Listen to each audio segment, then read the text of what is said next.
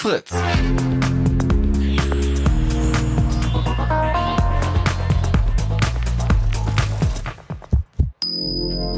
Blue Moon.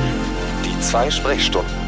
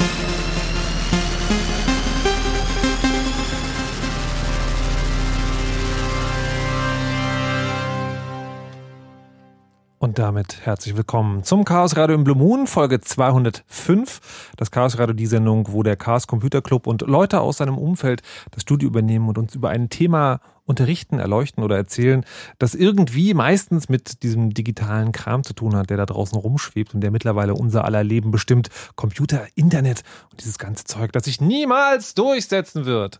Und ähm, heute ist äh, eine dieser Sendungen, wo wir mal ein bisschen zurückgucken, weil das mit den Computern und den Smartphones und diesen ganzen Dingen, die ganz viel rechnen und online sind, das ist ja nicht erst seit gestern so, das geht schon eine ganze Weile so und ähm, deswegen beschäftigen wir uns heute mit etwas, das man eigentlich aus Hipsterkreisen kennt, ja. Also es gibt ja dieses, ähm, jemand kommt mit einer ganz alten Ledertasche an und zeigt sie stolz her und du fragst, was ist das? Ist das nachgemacht? Also nein, es ist Vintage! Und das hat diesen Klang etwas ganz Besonderes zu sein. Und das gibt es tatsächlich auch.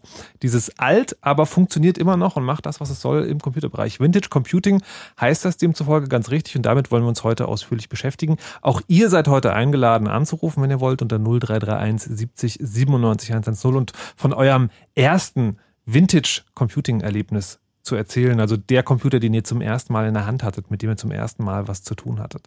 Vintage Computing hört sich jetzt aber auch so ein ein bisschen an wie äh, alte weißhaarige Männer sitzen um einen Tisch, streichen sich bedächtig durch den Bart und sagen, ja, damals, als noch alles aus einem Stück gefeilt war und die Computer noch mit Dampf funktionierten, damals. Aber so ist es gar nicht. Ich möchte euch die Leute vorstellen, die heute hierher gekommen sind, um äh, über Vintage Computing mit uns zu reden. Das ist zuallererst der Herr Danimo. Hallo und guten Tag. Schönen guten Abend. Nur mal so jetzt für unsere Privatstatistik, wie alt bist du?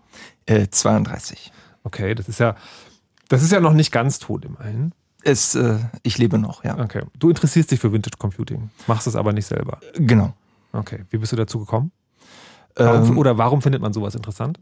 na, weil's, ähm, weil's selten ist. Also warum interessierst du dich für einen Oldtimer? Warum schraubst du Ewigkeiten in deiner Garage irgendwie Okay, äh, ist- an, ist- an, an, an irgendwelchen uralten Autos rum, für die du nur noch ganz schwer Ersatzteile bekommst? Äh, Ich mach sowas nicht, aber ja, ich verstehe, was du willst.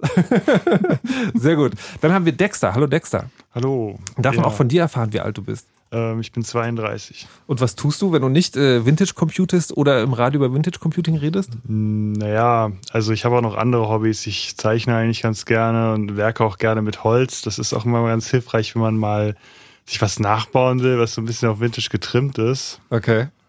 Ja, ähm, ja, na gut, ich habe natürlich auch einen Job in der IT und ähm, programmiere auch gerne. Ist, Also es sind Menschen wie du und ich, möchte man sagen, die, Mhm. die sich für Vintage Computing interessieren. Und dann haben wir noch Zeltophil. Hallo und guten Abend. Moin, Wie alt bist du ich bin 25. und machst was? Vintage Computing. Uh. Ja, okay. Ähm, möglicherweise hat, hat, hat das damit zu tun, dass du hier in dieser Radiosendung bist. Aber was machst du denn, soll ich jetzt sagen, in deinem normalen Leben? Ansonsten bin ich auch so ein Nerd, studiere auch Informatik. Äh, ja, Okay. Und äh, wie bist du zum Vintage Computing gekommen? Oder halt, bevor wir das machen, was zur Hölle, also was ganz genau ist denn eigentlich Vintage Computing? Ich stelle mir jetzt tatsächlich sozusagen so alt wie möglich mit Spinnenweben und möglicherweise noch Zahnrädern zum dran drehen oder sowas. Oder was versteht ihr unter Vintage Computing? soll ich das? also da gibt es immer so Diskussionen drüber, was ist denn jetzt schon Vintage, was nicht.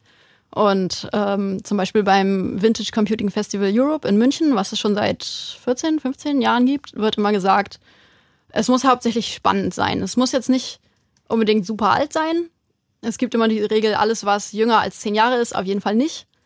Aber irgendwie so ein alter Pentium-PC ist jetzt auch vielleicht schon älter als 10 Jahre, aber ist trotzdem langweilig. Es wäre jetzt auch kein Vintage. Also, aber, aber, aber generell ist Vintage schon erstmal nur einfach alt. Alt und interessant. Alt und interessant, okay. Also es lässt sich leichter sagen, was es nicht ist, als was es ist. Okay. Na gut, da können wir vielleicht nachher noch genau zu kommen. Dexter, kannst du ganz kurz versuchen zusammenzufassen, was Vintage Computing für dich ist? Oder ist es auch alt und interessant? Naja, also das ähm, ist schon richtig, es muss irgendwie spannende Hardware sein. Also gerade bei diesem Vintage-Zeug hat man ja immer meistens dann ein Stück Hardware vor sich, was nicht so alltäglich ist, also was man auch nicht mehr so leicht bekommt und wo einem dann auch im Grunde dann auch klar ist, dass es da vielleicht noch zehn Stück von gibt. Und ähm, mir macht es halt dann immer Freude, sowas dann halt zu pflegen, zu restaurieren, wieder ans Funktionieren zu bringen. Und das ist aber auch so ein bisschen wie eine Art Schnitzeljagd, weil man muss dann sich halt auch an verschiedenen Stellen Informationen, also Dokumentation und Software zusammensuchen. Also oft ist, wenn das bei einem dann ankommt, das funktioniert dann meistens gar nicht. Man muss da erstmal ein bisschen Arbeit reinstecken. Okay, also sagen, das sind alte Dinge, die man wieder aufbauen kann. Das hört sich auch ein bisschen an, als ob das Ja. Aufbauen wichtiger ist, als äh, dass es dann nachher Also, funktioniert. Das ist eine Sache, die mir sehr Spaß macht, das wieder zu restaurieren und ähm, also bei dem Vintage Computing kann man auch ziemlich gut Parallelen ziehen. Also wie auch schon richtig gesagt wurde, so mit den Oldtimern oder diese Vintage Fernseher, Radio Bastler Szene, das ist ja im Grunde auch so ein Ding, ähm, was dazu irgendwie passt. Deswegen mache ich das auch immer ganz gerne. Aber einen Oldtimer habe ich nicht. Wie, wie bist du denn dazu gekommen? Also was war denn dein, dein erstes Vintage-Erlebnis? Ähm, ja, es hat halt damit angefangen. Also ich muss dazu sagen, ich äh, bin eigentlich jetzt nicht so die klassische Generation C64. Also wir hatten damals einen Windows-PC, so ein Windows 95 mit Pentium äh, 90 Megahertz.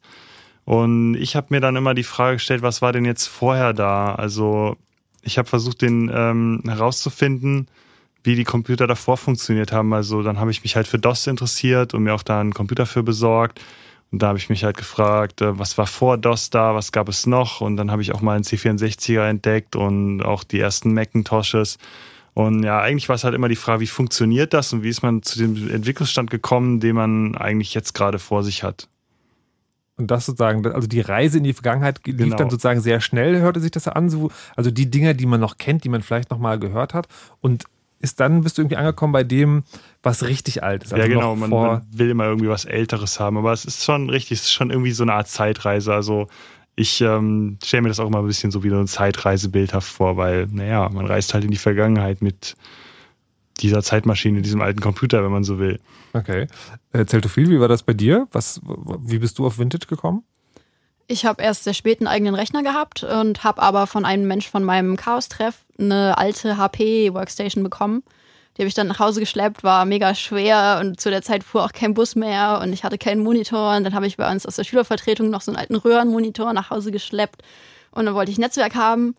Und meine Eltern haben gesagt, ich darf kein Kabel in mein Zimmer legen. dann musste ich mir erklären lassen, wie ich über mein Notebook, was ich ein paar Wochen später dann bekommen habe, äh, WLAN dahin bridge.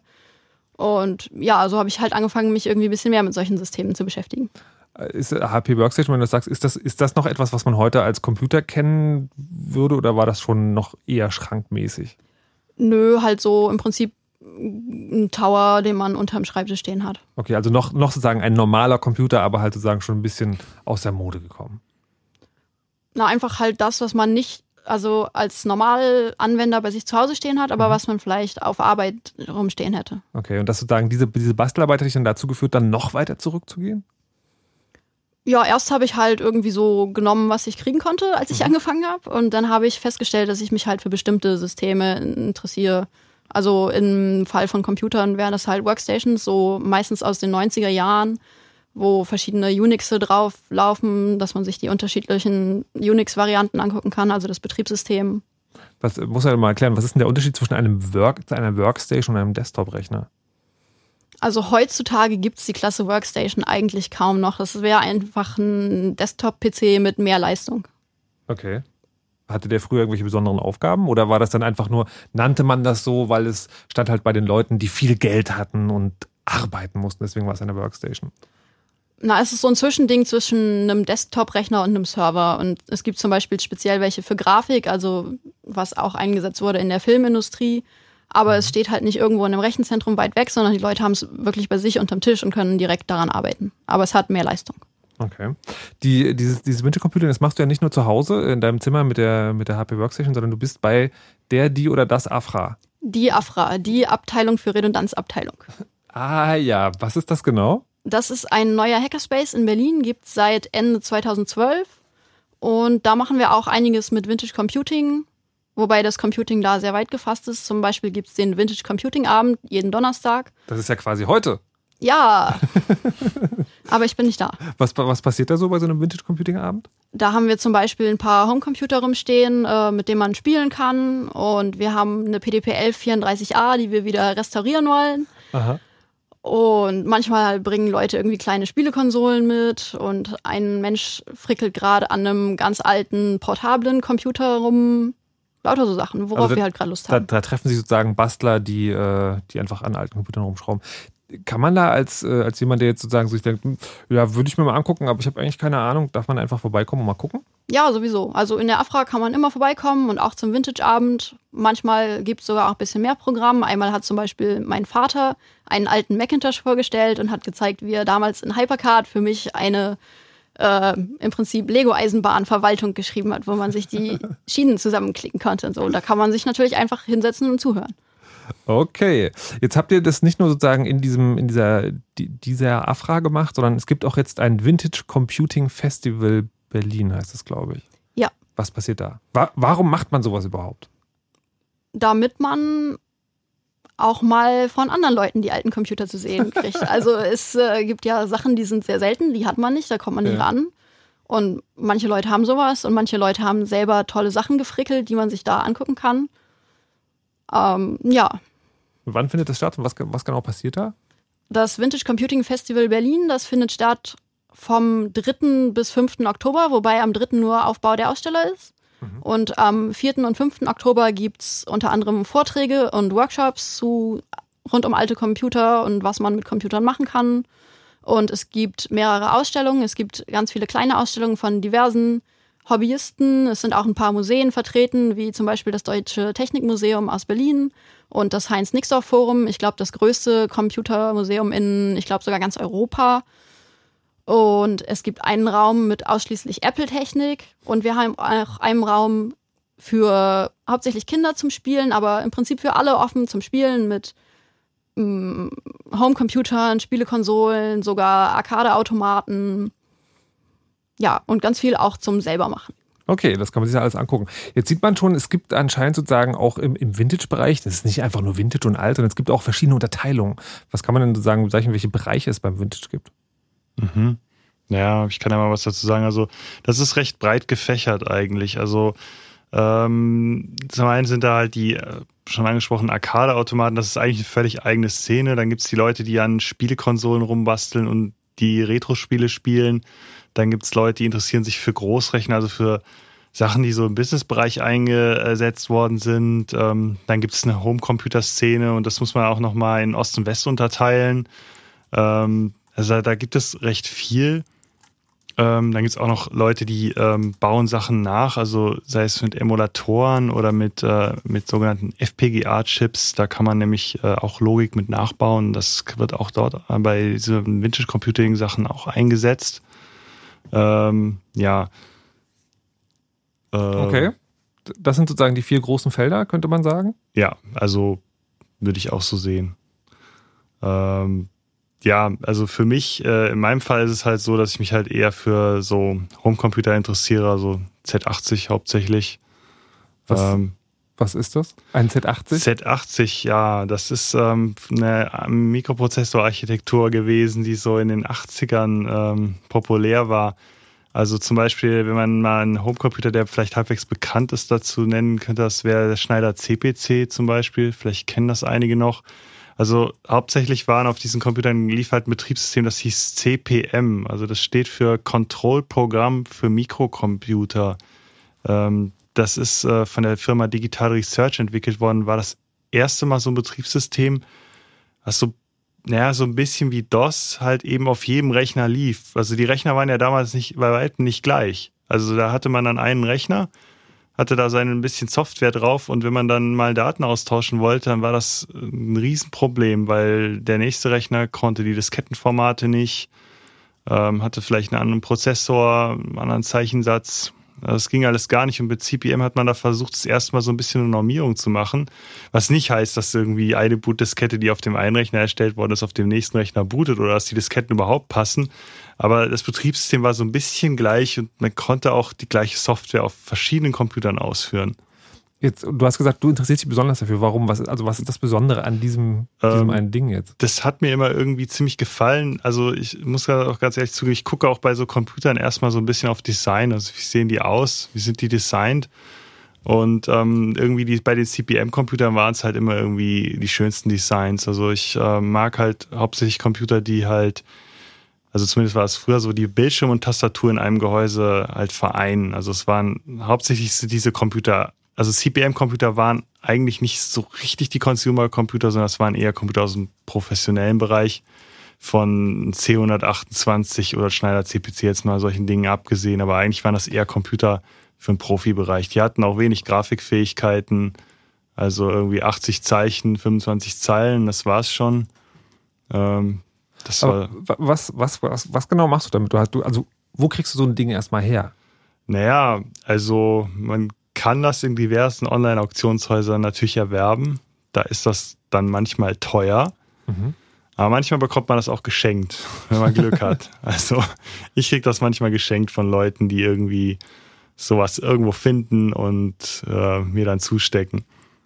Und was la- laufen die dann? Und wenn sie nicht laufen, wirfst du sie weg und suchst den ganzen? Oder baut man sich aus verschiedenen Computern einen zusammen? Oder äh, regulierst du jedes Schräubchen einzeln und fein? Ja, da gibt's halt verschiedene Methoden. Also wegschmeißen tue ich sie natürlich nicht. Also man kann die eigentlich relativ gut reparieren, weil die sind nicht besonders komplex. Da ist halt dieser Z80 drin, das ist ein relativ Standard-CPU. Wenn man, also, wenn man jetzt nicht großes Pech hat und dass irgendwelche Chips kaputt gehen, die man jetzt ähm, nicht mehr kriegt, also da müsste man schon echt viel Pech für haben. Aber naja, in den meisten Fällen sind es Kleinigkeiten, man kriegt es wieder hin. Ähm, ansonsten, ich meine, wenn es jetzt irgendwie Totalschaden ist, also ich habe auch äh, ein Terminal, das ist jetzt kein Computer, das ist halt nur so ein Terminal, so eine Anzeigeeinheit mit einer Tastatur im Grunde. Da habe ich eine rumliegen, die ist innen komplett verrostet. Das ist kompletter Totalschaden. Das kann man eigentlich nur noch alles, was drin ist, rausnehmen und was anderes reinmachen. Also, aber ich sag mal so, wenn noch was geht, dann versuche ich auch die Hardware zu retten. Was, machst du dann, wenn die Dinger wieder laufen? Ist, ist dann sozusagen der Prozess, der für dich spannend ist, abgeschlossen? Naja, also ich sag mal so, wenn die wieder laufen, dann ja, da muss man sich halt was Neues ausdenken, aber da findet man eigentlich immer schon was. Ich meine, es ist halt ein Computer und dann kann man ja vielleicht irgendwie mal gucken, ob man irgendwie ein Spiel dafür findet oder ob man vielleicht selber ein Programm dafür schreibt. Ähm, ja, aber das, das wieder ans Laufen kriegen ist für mich natürlich schon der spannendste Prozess. Okay. Viel? Wie ist es bei dir? Hast du auch sozusagen ein, ein Lieblingsding in dieser ganzen Vintage Computing Ära? Ja, es gibt verschiedene. An Computern sammle ich halt so 90er Jahre Workstations, wie eben schon gesagt, aber ich interessiere mich auch sehr für programmierbare Taschenrechner und insbesondere Taschenrechner mit umgekehrter polnischer Notation, also eine Postfix-Notation, so dass man zum Beispiel 1 plus 2 nicht eingeben würde, sondern 1, dann schiebt man die 1 auf den Stapel, dann gibt man die 2 ein, dann die äh, Operation, die man ausführen will, also zum Beispiel Plus, und dann drückt man Enter und dann oh, wird das Ganze ausgeführt. Hm. Waren früher alle Taschenrechner so. Das ist aber schon eher so eine, so eine Art Sammlerleidenschaft oder gibt es auch irgendwas zu restaurieren? Doch, klar, also ganz oft sind die Tastaturen nicht mehr in Ordnung, da muss man die Kontakte säubern und so. Und oft sind auch irgendwelche Kontakte abgebrochen von irgendwas, weil die Teile irgendwo in die Ecke geschmissen wurden. Da muss man auch ein bisschen reparieren, aber oft ist es nur einfach das Gerät säubern und dann läuft es wieder. Manchmal sind die Displays kaputt, solche Sachen. Und wo kriegst du die Teile her? Taschenrechner kriege ich eher selten geschenkt. Dafür gebe ich schon manchmal Geld aus, aber auch so Workstations, ja, die fallen aus der Uni raus, was halt nicht mehr gebraucht wird. Jetzt gerade will niemand mehr Sun haben. Überall kommen Sun-Rechner her. Und Leute wissen inzwischen, dass ich den Kram sammle und fragen mich halt, bevor sie es wegschmeißen. Hast du dann irgendwie eine eigene kleine Garage, wo das alles untergebracht wird? Leider nicht. Ich habe eine Wohnung, wo ein paar Computer mit mir drin sind. Hust, hust. Ah ja. Ist es, gibt es eigentlich außer der Sammelleidenschaft. Also außer diesem, so denke ich, interessiere mich für dieses alte Ding. Gibt es da noch andere Gründe, warum man so eine Maschine am Laufen halten sollte? Also bei Computerspielen zum Beispiel kann ich es mir halt vorstellen, es gibt halt für manche Leute irgendwie einen Nostalgiefaktor. Dann wollen ja diese Dinge nochmal auf dem möglichst Original sehen. Aber bei diesen ganzen Maschinen, die ihr sammelt, gibt es da auch noch, ich sage jetzt mal, einen rationalen Grund, das zu machen? Oder ist es wirklich nur museale Sammlerleidenschaft? Es gibt auch da die Nostalgie. Also viele Menschen wollen nochmal den ersten Computer, auf dem sie programmiert haben oder den sie in der Schule benutzt haben oder so nochmal benutzen.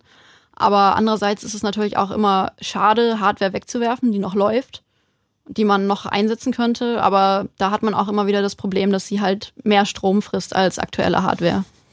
Aber so richtig, sozusagen so richtig praktikabel ist das doch nicht, oder? Hm, nee. Also die, die Hardware einzusetzen, egal Strom hin oder her. Es kommt halt immer so ein bisschen drauf an, was für Hardware du restaurierst. Also wenn das Hardware wenn du Hardware restaurierst, die lange im Einsatz war und auch in wichtigen Gebieten im Einsatz war, ähm, wobei wichtig sich sowohl im monetären Sinne als auch im äh, emotionalen Sinne, also wenn du jetzt ähm, äh, beispielsweise viele Leute hast, die einen gewissen Homecomputer hatten und dort irgendwie, denen dann irgendwann einfällt, ach, ich hatte ja noch diesen Diskettenstapel. So, und wenn du jetzt einen aktuellen Rechner hast, ähm, dann versuch mal diesen Diskettenstapel irgendwie sinnvoll einzulesen äh, von den äh, einzelnen Formaten, in, diesen, in denen die äh, Dokumente oder was auch immer dort drauf gespeichert sind, mal ganz äh, abgesehen. Und jetzt kannst du natürlich dann dir einen der vielen verschiedenen Emulatoren bauen, falls es für deinen Mac irgendwie noch so ein USB-Ding sie gibt, wo du dann irgendwie noch diese alten Disketten auslesen kannst.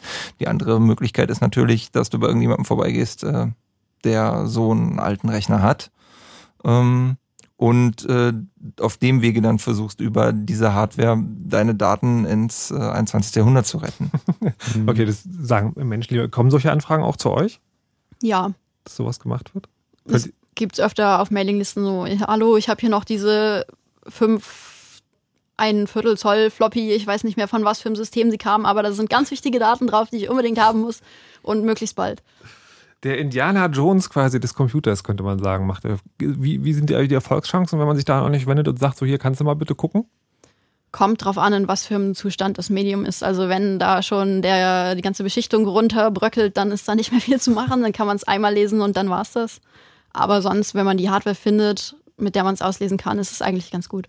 Es gab da auch vor kurzem eine Geschichte, dass alte Floppies vom Amiga, Atari, von, von Andy Warhol gefunden wurden, wo Mhm. noch äh, Kunstwerke von ihm drauf waren. Ja. Und das hat dann auch ähm, so ein Computerclub wieder alles hergestellt. Vintage Computing kann also alte Kunstwerke retten. Sehr spannend. Das ist eine kleine Einführung in die Welt des Vintage Computing. Wir hören jetzt eine kleine Musik, machen dann Nachrichten und danach geht's hier im Chaos Radio weiter. Ihr könnt auch, wie gesagt, gerne anrufen 0331 70 97 110 und von eurem ersten Computererlebnis erzählen. Das passt heute hier sehr gut, denn wir reden ja ein bisschen über die Herkunft, die ersten Rechenmaschinen.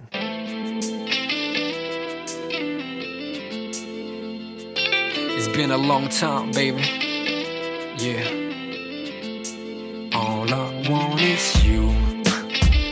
It's pretty simple. Uh. Yeah. Tell me what you in the mood for. Lounge along the coastline underneath the moon glow. See the stars shine like night lamps. You feel tired, I lay you down on the white sand. Softly like grain of sand play between your toes. I touch you with my hands all over your body and soul. Just enough for you to lose control. I know it's pretty tough to not let it go when I stroke you slowly, tender like a breeze. Caress leaves, I'll make you surrender. Whisper sweet something, speed up your heartbeat, slow you down in the ocean before we go to sleep. Below the stars, with the wind against the chin, gentle as my fingertips on your skin. Set your mind free, let me be your guide. Don't need to reach for the stars, I'll bring you the sky. We've been loving in the morning, loving in the evening, in the park on the beach. We've been loving on top of city lights in the countryside, on the bus, on the trees. Rainy nights, sunny days, anytime, any place. You and me, nothing else matters as long as I have you from now and hereafter. After this, closing your eyes and tell me what it's like. Start to imagine sitting on the top of the hill, watching a sunset with such a passion. Surrounded by a dozen of lakes, everything tastes sweet from the lemon to the grapes. I make it feel like a kid again, around the age of seven and eight. With a playground like this, you don't mind having to wait. Later on, we can take a walk if you like to. Throughout the dawn, we can talk until the sky's blue. I show you what you want and give you what you need. Once we get this on, you don't want me to leave. No one can, no one ever will love you the way I do. It's just the way it is. I'm being honest. Everything you ever wanted is in front of you now. Open your eyes and get up on it. We've been loving in the morning, loving in the evening, in the park, on the beach. We've been loving on top of city lights in the countryside, on the bus, on the trees. Rainy nights, sunny days, anytime, any place. You and me, nothing else matters as long as I have you from now and hereafter. After this, we've been loving in the morning, loving in the evening, in the park, on the beach. We've been loving on top of city lights in the countryside, on the bus, on the trees. Rainy nights, sunny days, anytime, any place. You and me, nothing else matters as long as I have you from now and hereafter. After this.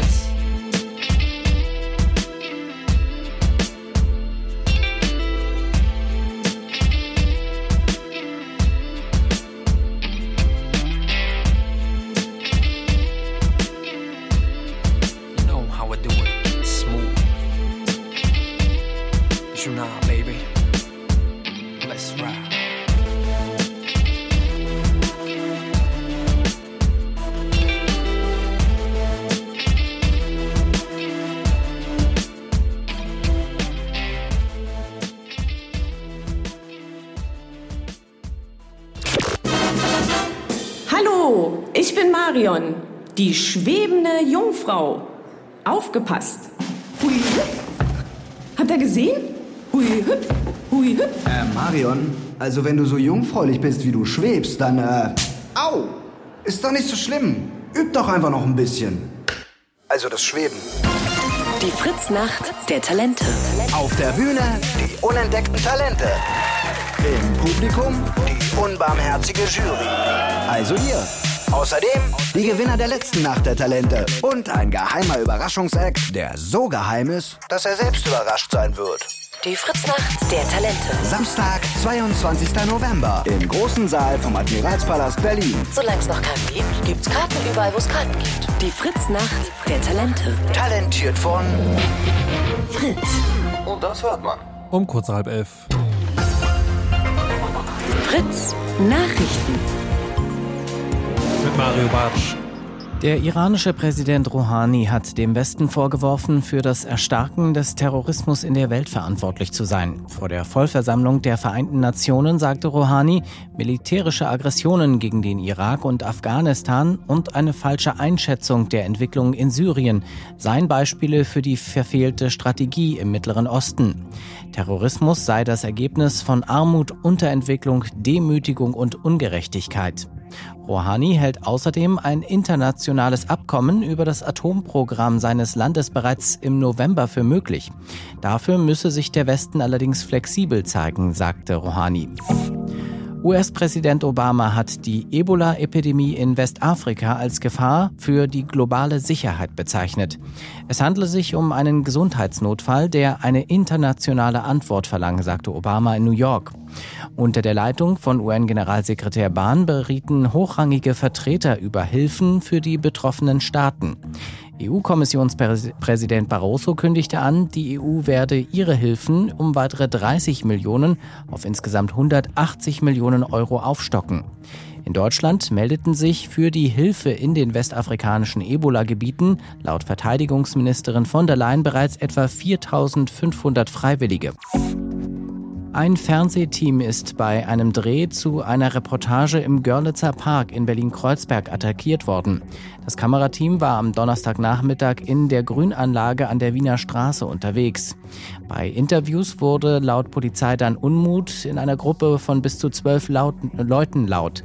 Ein jüngerer Mann habe mit einem zugeklappten Taschenmesser hantiert und dann eine Flasche sowie zwei kleine Pflastersteine in Richtung des TV-Teams geworfen. Er habe einen Kameramann am Bein getroffen. Vor den alarmierten Polizisten flüchtete die Gruppe, kurz darauf kehrte der Tatverdächtige zurück und wurde festgenommen. Bei der Lufthansa drohen wieder Streiks der Piloten. Die Gewerkschaft Cockpit hat heute die gerade erst wieder aufgenommenen Tarifgespräche mit Lufthansa, mit der Lufthansa für gescheitert erklärt und Arbeitsniederlegungen angekündigt. Die Gewerkschaft kämpft dafür, dass die betriebsinterne Frührente für die Lufthansa-Piloten nicht abgeschafft wird. Auch die Verhandlungen zwischen der Deutschen Bahn und der Gewerkschaft Deutscher Lokmotivführer GDL sind erneut gescheitert. Ob es zu Streiks kommt, entscheiden die Gewerkschafter bis zum 2. Oktober in einer Urabstimmung.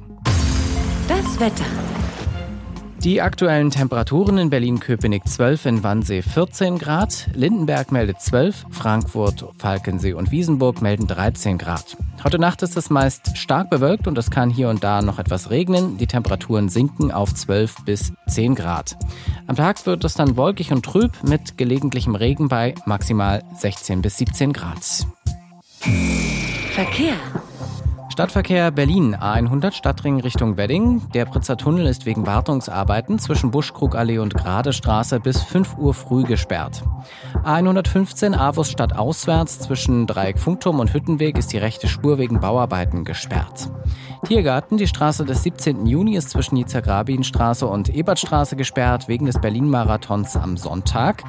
Nach Brandenburg A12 Berlin Richtung Frankfurt-Oder zwischen Dreieck Spreeau und Friedersdorf behindert ein kaputtes Fahrzeug im Baustellenbereich den Verkehr. Dort staut es sich. Letzte freie Ausfahrt ist Niederlehme. Sonst überall gute Fahrt.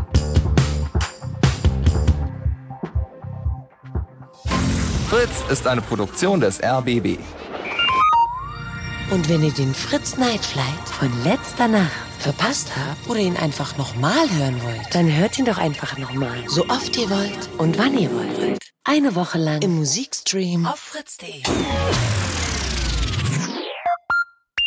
Fritz.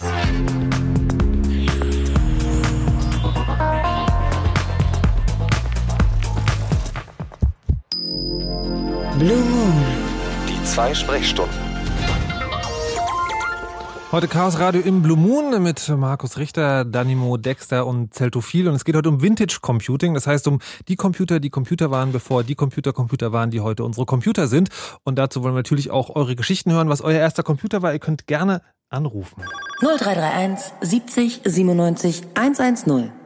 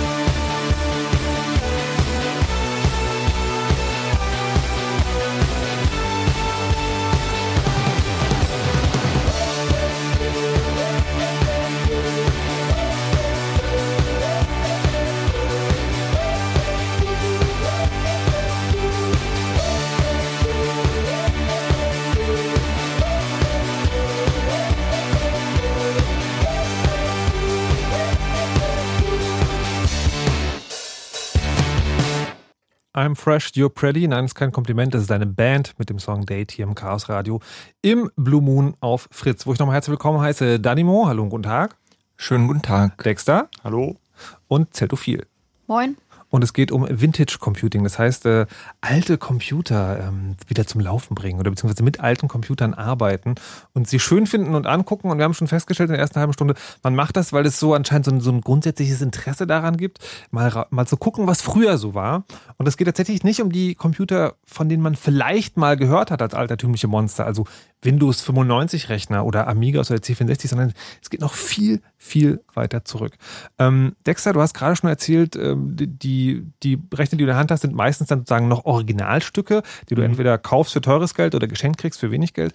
Jetzt ist das die einzige Möglichkeit, an, an sozusagen an Retro-Computing ranzukommen oder geht das noch irgendwie anders? Naja, also es gibt da Situationen, ähm, da will man einen Computer haben, aber es gibt halt keine Möglichkeit, da ranzukommen. Naja, also eine Möglichkeit ist halt, man verwendet einen Emulator. Das ähm, ist ganz interessant, wenn man irgendwelche Software hat, die man da ausführen will und sich eigentlich für den Software-Teil mehr interessiert, aber ich ähm, will ja als Sammler Halt, eigentlich. halt, aber bevor wir die Emulatoren so ungeliebt am Wegesrand liegen lassen, ist, das, ähm, ist das eine einfache Sache? Also gibt es da auch dann irgendwie Webseiten, wo man hingehen kann und sagen kann, hier, gib mir mal bitte den alten, was hast du vorhin gesagt, Z80 als Ja, ja. Äh, Das ist ja richtig. Also ein Emulator ist es heutzutage relativ leicht zu bekommen. Da gibt es mehrere Projekte. Also gerade wenn man irgendwie so einen Computer hat wie die C64, da ist ein Emulator überhaupt kein Problem. Aber auch bei diesen PDP-Computern von Digital ist das überhaupt kein Problem. Da gibt es ähm, einen Emulator, der heißt Simha und es gibt noch andere. Und bei mir war das halt so, ich wollte halt eine PDP 8 haben. Und ähm, ich habe erstmal gedacht, ähm, okay, Äh, man könnte es mal versuchen mit einem FPGA. Und das war. Also, mal kurz erklären, also FPGA taucht immer mal wieder auf, Ja. wenn man mit Leuten wie euch redet, sage ich jetzt mal so, was ist das? Also ein FPGA ist was ganz Tolles. Also vor allem, wenn man mit ähm, alten Computern rumbastelt äh, und überhaupt mit Elektronik was macht, weil das ist nämlich im Grunde ein Chip, der, das kann man sich so vorstellen, der ab Werk halt noch formbar ist. Das heißt, man kann im Grunde sich so ein FPGA besorgen und dann im Grunde seinen eigenen Chip damit machen. Ähm, das ähm, ist ein relativ aufwendiger Prozess und man muss da auch von äh, Elektronikdesign ein bisschen Ahnung haben, aber im Grunde hat man dann die Hardware tatsächlich vor sich. Es ist im Grunde ein richtig eigener Chip. Das heißt, das, kann man sich vorstellen, sagen, ein Computer in, in Rohform, also der noch nicht, wo noch nicht genau gesagt wurde, was für ein Computer er sein soll? Ähm, ja, eher ein Chip in Rohform. Also Okay. es ist halt so, dieser Chip ist natürlich, äh, jeder Chip, der hat natürlich eine definierte Funktion, aber die Funktion dieses Chips ist eben halt gerade dadurch, dass man da drin halt ähm, kleine Logikelemente hat, und zwar ganz viele, die programmierbar sind und die man selber verschalten kann. Und da kann man natürlich dann auch einen alten Computer draus bauen. So, jetzt war das bei mir halt mit dem FPGA so, dass ich halt damals eigentlich noch nicht so richtig wusste, wie ich das machen sollte. Ich habe dann erstmal angefangen, für die PDP-8 ein Panel zu bauen. Also das ist halt so, früher hatten die Computer so eine Kon Konsole, nannte man das. Da waren halt ähm, kleine Lampen dran und Schalter. Und die Lampen haben im Grunde so ein, ähm, die Register symbolisiert und den Adresszähler. Okay, Dinge, die im Computer passieren. Genau, halt im Grunde diese elementaren Zustände, die so ein Prozessor halt hat, die hat man da Ja. auf den Lampen gesehen und mit den Schaltern konnte man halt diese Zustände manipulieren, wenn man jetzt Fehler gesucht hat oder ein Programm starten wollte. Manchmal war es sogar so, da war in dem Computer, wenn man ihn angemacht hat, ähm, erstmal nichts drin. Er wusste auch gar nicht, wie man jetzt ähm, auf ein Laufwerk zugreift und was macht. Da musste man erstmal so einen Urlader eintoggeln, hat man dazu gesagt. Da hat man an den Schaltern rumgeschaltet und da diesen Lader im Grunde Byte für Byte da in den Speicher Also, eingegeben. äh, lass, lass mich jetzt nochmal zusammenfassen. Man hat programmiert, indem man einen Schalter Genau. umgelegt hat, Man hat- und man musste erstmal überhaupt die Funktionsfähigkeit des Computers programmieren. Genau, also man ist man ist halt hingegangen, im Handbuch hat man geguckt, okay, der und der Befehl, der hat jetzt die und die Bit-Kombination, hat man die an den Schaltern eingestellt und hat gesagt, hier schreiben. Dann hat er das in seine erste Speicherzelle geschrieben und den Adresszähler inkrementiert. Dann hat man den zweiten Befehl nachgeguckt und dann hat man so ein kleines Programm geschrieben und naja, in den meisten Fällen war das halt dieser Urloader, der dann halt von einem Lochstreifen ähm, das System nachgeladen hat oder ein Programm. Ähm, ja, ähm, das ist so halt der Aufbau gewesen, den man auch bei der PDP 8 halt so hat. Die PDP 8, das war so ein klassischer. Warte, warte, warte. Wir, wir waren noch gerade bei Computer bauen. Ah, okay. Ja, ja, ich ähm, will das schon erzählen, aber Okay. wir müssen halt ein bisschen auch erzählen, um welchen Computer es da geht. Also war halt so ein Standard-Industrierechner. Also ich habe halt dieses Panel gebaut, also ein Stück Blech genommen, ähm, die LEDs als Lampen reingemacht. Ähm, ja, dann hatte ich halt dieses Panel und dann habe ich es halt auch an den FPGA angeschlossen, habe ich halt gemerkt, das ist ganz schön schwer. Also es mit dem FPGA, es wird nix. Also bin ich dann hingegangen und habe das Panel an einen handelsüblichen PC angeschlossen, mit einem Mikrocontroller dazwischen. Ähm, und dann habe ich einen Emulator genommen für die PDP-8, also diesen Software-Emulator, und habe mir die Stellen rausgesucht, wo es im Grunde da drin um die CPU geht und wie man halt eben diese Registerzustände rauskriegt und wie man eben mit den Schaltern Dinge in das Programm reinkriegt und habe das Panel sozusagen, also die Software so angepasst, dass die mit diesem, mit dieser Konsole halt geredet hat, da die Schalter abgefragt hat und auf den Lampen halt den Zustand ausgegeben hat und dass man dann halt dieses, diese Konsole nehmen konnte, als wäre sie der alte Computer und dann im Grunde das gleiche machen konnte. An den Schaltern rumdrücken und da kleine Programme eingeben und laufen lassen. Dann haben da die Lampen geleuchtet und der Emulator hat im Hintergrund auf dem ähm, PC halt dann seine Arbeit verrichtet. Ähm, dann hatte ich noch einen Fernschreiber dran, ähm, der halt noch ähm, da als Textkonsole lief. Und dann war das im Grunde meine, meine Interpretation einer PDP-8. Ist das, ähm, ist, ähm, woher kenne ich denn sowas? Das Also ist so ein bisschen wie lebenserhaltende Maßnahmen und man baut immer mehr dran und irgendwann kann man dann den Live-Support abschalten, wenn man quasi, wenn man quasi den Rest der Maschine auch noch nachbauen würde. Ist ja, das genau. So? Der nächste Schritt wäre jetzt halt diesen Emulator dann doch noch durch eine FPGA zu ersetzen. Das könnte man machen, aber.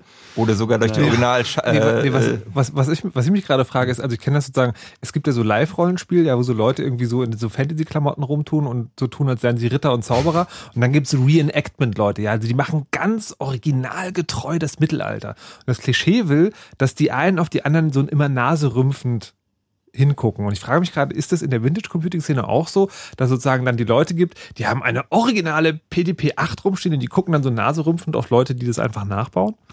Auch da habe ich jetzt eher nicht so den Eindruck. Also ich glaube, die finden das eher schön und man kann sich halt austauschen darüber. Ähm, also, nee, das da habe ich nicht den Eindruck, sowas habe ich nie erlebt. Ach Also, doch, ich schon. Also Okay. Es gibt halt, wie du schon sagtest, die Leute, die sich mehr so für die Software interessieren, die nehmen dann halt den Emulator und benutzen ihre Software weiter. Und dann gibt es die Hardware-Leute, die sagen, nein, das geht doch nicht, das ist doch nicht dasselbe. Ich muss da halt den Bootloader eintoggeln und so, das ist doch nicht dasselbe sonst. Ich Ich, glaube, muss die das- Festplatte hören. ja, das ist so ein bisschen, das ist so ein bisschen der Unterschied zwischen den Leuten, die es einfach nur verstehen wollen und die Leute, die es halt haptisch mögen und die halt sagen, ach, die alten, die guten alten Zeiten, oh, egal ob sie jetzt wirklich gut waren oder nicht. Ja. Ja, also ich kann da von mir sagen, ich bin eigentlich jemand, der gerne das vor sich hat und auch gerne die Festplatte hört, aber trotzdem rümpfe ich nicht die Nase bei einem Emulator. Also Gibt es dann auch schon sozusagen so, dass man, äh, dass man einen kleinen Soundchip reinbaut in so ein Gehäuse, damit er so tut, als wäre er die Festplatte? Ja, ja, also ich, es gibt ein Produkt, das äh, ist sehr hilfreich. Es nennt sich irgendwie HXC Floppy Emulator. Das braucht man immer. Das, das, damit kann man halt Flo äh, äh, ein Floppy-Laufwerk emulieren. Das ist ein Stück Hardware, das für den Computer aussieht wie ein Diskettenlaufwerk. Kann man eine SD-Karte reinstecken und dann äh, davon auch, also für den Computer sieht es aus wie eine Diskette dann. Das macht aber Ähm, keine Geräusche. Doch, doch, die haben, da, die haben da einen kleinen, kleinen Speaker drauf gemacht und das macht so ein bisschen diese Floppy-Geräusche nach. Wie großartig. Ähm, ist ganz lustig. Ähm, ja, gut.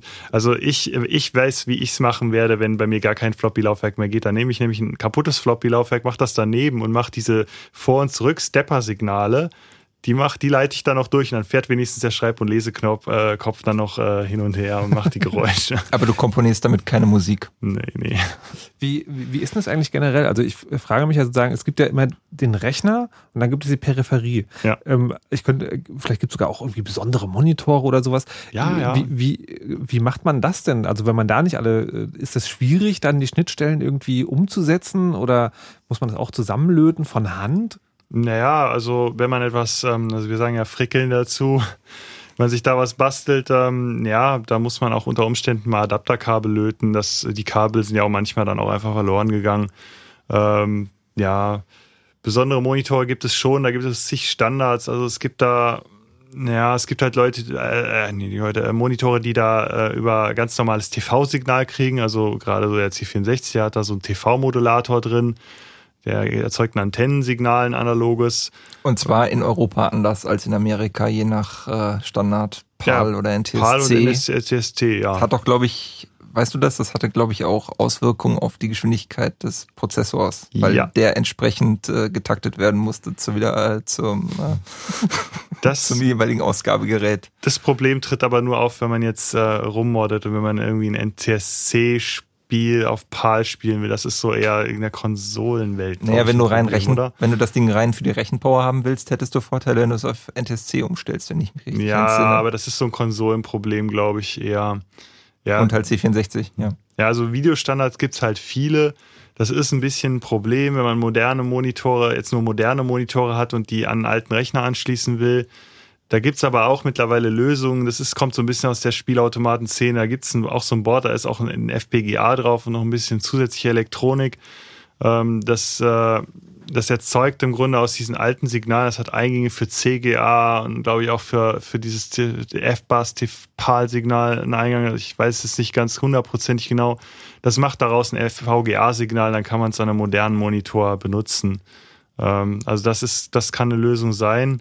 Aber naja, also meistens versucht man ja die alten Monitore dann auch zu erhalten und das an den alten Monitoren zu benutzen, weil es ist nämlich tatsächlich so, dass gerade in der Konsolenwelt ist es auch verbreitet. So ein LCD-Display stellt die ganzen Dinge anders dar und die Spiele, die sind designt für die Bildröhren, die sind designt für die physikalischen Effekte, die auf so einer Bildröhre stattfinden und deswegen ähm, sollte man da auch dann versuchen, einen Moni Röhrenmonitor dann wieder zu verwenden. Okay, das heißt, man braucht nicht nur die, den, den, den Computer selber, sondern auch noch immer den passenden Monitor. Ja, ich kann mir vorstellen, dass man möglicherweise besser ein Einfamilienhaus hat, wenn man sich ernsthaft mit Vintage Computing beschäftigen möchte. Ja, man braucht Platz, ja. Wie groß ist denn der größte Computer, den ihr habt? Also ich habe meinen größten Rechner in, bei uns in Hackerspace ausgelagert. Das Mhm. ist die PDP 1134A. auch wieder PDP, also so ein im Prinzip ähm, Computer, den man in irgendwelchen Firmen stehen hatte oder auch in der Forschung und so oder als Prozessrechner. Der Rechner selbst ist gar nicht so groß. Das sind, glaube ich, vier Höheneinheiten und der ist auch gar nicht so schwer. Nur dann kommt das Netzteil, das ist wirklich sehr schwer. Und dann kommen dazu nochmal drei Festplatten, die jeweils auch vier Höheneinheiten haben und so um die 50 Kilo wiegen und dafür ganze zweieinhalb Megabyte speichern können. Was, was, was, was ist heute so eine aktuelle, ich werfe sie dem im, im Mediamarkt hinterher äh, Festplatte, Entschuldigung, in einem beliebigen Elektromarkt hinterher Festplatte, zwei Terabyte oder sowas? Das Mhm. ist schon krass. Ähm, apropos, ihr habt das ja vorhin schon ange, angesagt sozusagen, dass also früher, falls ihr euch übrigens fragt, ne, dieses Safe-Symbol, was heute in Software immer sozusagen so eine komische viereckige Form haben, das waren Disketten, liebe Kinder. Ähm, die, äh, das, ihr habt ja schon erzählt, dass ihr das sozusagen manchmal macht für Leute, dass die von den Disketten das runterbringen. Ähm, Dexter, du hattest da irgendwie noch ein extra Projekt mit Disketten. Ähm, naja, gut, Projekt ist zu viel gesagt. Also Okay. ich habe bei mir zu Hause, das ist so eine Sache, gerade bei den CPM-Computern wichtig ist, und auch ich habe auch eine PDP-11 im Übrigen. Okay, Ähm, okay. Ja, Ich verspreche jetzt, wir reden heute nochmal ausführlich darüber, was eine PDP-11 ist Ja. und warum sie so wichtig ist. das können wir machen. Also es ist halt so, es ist halt ein 386er, auch ein alter Computer, ist nämlich so ein ähm, Compact Core Portable 386 mit Plasma-Monitor. Sehr schönes Gerät. Ähm, da habe ich äh, Software drauf, um Disketten zu konvertieren. Und ich habe ein externes Gehäuse, wo zwei Diskettenlaufwerke drin sind, also zweimal 5,25 Zoll und zwar einmal eins ähm, Low Density, also für 360k Disketten und eins für 1,2 Megabyte Disketten. Und ähm, die Software, die ich darauf verwende, sind diverse Konvertierprogramme, also Teledisk ist so ein Kandidat und äh, Puter für die PDP-11 Sachen. Dann gibt's glaube ich, noch ImageDisk, das habe ich noch nicht so weiter getestet und CopyQM und ähm, 22Disk. Ähm, da habe ich halt meine ganzen Diskettenlaufwerks, äh, Diskettenkonvertierprogramme drauf. Und man braucht das im Grunde, weil halt gerade bei den CPM-Computern hat man halt im Grunde Bootdisketten, die sind auch für den Computer, ähm, naja, die sind halt für dies, genau diesen Computer. Und das muss man halt auch mal sichern. Und deswegen, also das ist dann halt so meine, meine Kopier-Workstation, um halt eben die Images von diesen Disketten zu machen und dass ich sie halt auf modernen Medium gebackupt habe, dass ich da halt bei Bedarf halt ne- neue Bootdisketten erzeugen kann. Wie, wie ist denn das mit den Datenträgern selber? Also kann, kann man Disketten überhaupt noch kaufen? Ich glaube, ich hätte schon Probleme, irgendwie normale Disketten irgendwo zu finden. Gibt es noch Disketten, dann gerade für die alten Rechner? Hm, Naja, also ähm, man kriegt sie aus, also aus alten Lagerbeständen. In Mhm. Auktionshäusern kann man das dann kaufen.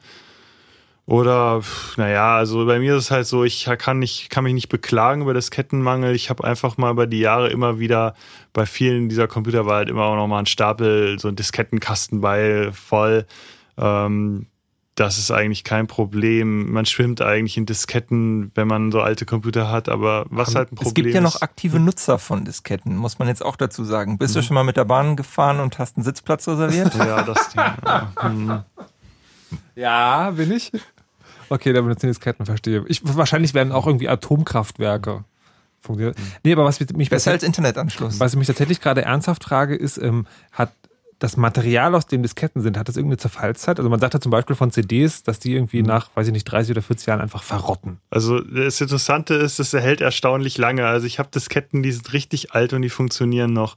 Aber naja, irgendwann ist da halt auch mal Schluss. Also ich denke auch, dass es irgendwann ein Problem werden wird, dass dieses Material einfach irgendwann zerbröseln wird. Aber ich habe bisher eigentlich, also meine Disketten sind in erstaunlich guten Zustand und ich bin immer wieder überrascht, wie gut diese alten Disketten noch funktionieren. Gibt es da schon irgendwie ein, also in der Szene ein, ein, ein Konzept oder einen Plan dafür, was passiert, wenn es mal keine Disketten mehr geben wird? Also wird da schon aktiv an einem, weiß ich nicht, Standard gearbeitet, um, um sagen, um diese ganzen verschiedenen Dateisysteme und was es da alles gibt, abzubilden? Naja, also ich habe ja schon mal kurz äh, angesprochen, diesen HXC Floppy Emulator, das wäre so eine Lösung, Mhm. die, die man halt, wo man im Grunde das Diskettenlaufwerk komplett durch eine Hardware ersetzt. Also da gibt es schon Leute, die daran basteln und ähm, ich bin auch froh, dass das gibt und dass man das jetzt auch erkennt, dass das gebraucht wird. Also ich habe den HXC Floppy Emulator bei mir mal kurz getestet. Ich habe das nicht so regulär im Einsatz, weil meine Disketten noch ganz gut funktionieren. Aber ich war echt erstaunt, wie gut das eigentlich funktioniert. Und ähm, ja, also zumindest die Computer, die relativ Standard sind, so CPC und andere, die dürften damit kein Problem Aber haben. hat das, hat das sozusagen, also ich frage mich jetzt schon, schon äh, sagen, während dieser ganzen Virtual Computing Nummer. Wie ist denn das für Museen? Gibt es da vielleicht auch ein ernsthaftes wissenschaftliches Interesse, also gerade diese ganzen alten Geräte aufrechtzuerhalten, einfach um es für die Nachwelt festzuhalten? Also weil ich stelle mir so vor, ein Buch von aus, aus dem Jahr 1500, das packe ich halt ins Museum und wenn ich da irgendwie mit dem Licht aufpasse und mit der Luft, dann ist halt alles in Ordnung. Computer, weiß ich halt nicht, ob der in 100 Jahren noch ist. Gibt es da Bestrebungen? Wisst ihr das? Das Problem bei den Museen ist, dass bei den meisten Museen bisher der Ansatz war, dass sie die Computer einfach tot in die Ausstellung hinter Glas stellen. Und darüber lernt man dann halt nicht wirklich viel. Wenn man so einen Computer wirklich erleben will, muss man den ja auch im Betrieb sehen, muss die Software sehen, muss damit interagieren. Und das wurde bisher sehr wenig gemacht. Da gibt es einige Museen, die sowas schon gemacht haben in den USA. Und das ist zum Beispiel auch was, was das Vintage Computing Festival machen will. Also da sind die Rechner nicht aus, sondern fast alle Ausstellungsstücke laufen. Man kann sie ausprobieren. Aber ist, ist es dann sozusagen absehbar, dass, äh, weil das gerade jetzt noch so ist, wie du sagst, dass wir, dass wir, in, keine Ahnung, also über einen Zeitraum von 20 oder 30 Jahren für die Nachwelt ganze Generationen von Co- Computern verlieren und einfach nicht mehr wissen, wie die funktioniert haben? Also später uns dann aus Überlieferungen behelfen müssen. Also damals die PDP-11, die funktioniert dann so und so. Ja, das gibt's jetzt schon. Es ist halt ganz viel Doku verloren gegangen. Und es ist auch einfach die Software verloren gegangen, sodass man zwar den Rechner noch hat und die Hardware vielleicht noch lauffähig Mhm. wäre, aber man hat einfach nichts mehr, was man damit machen kann. Ich habe so einen Computer. Und habt ihr Strategien, ähm, um diese Doku äh, entsprechend auch am Leben zu halten?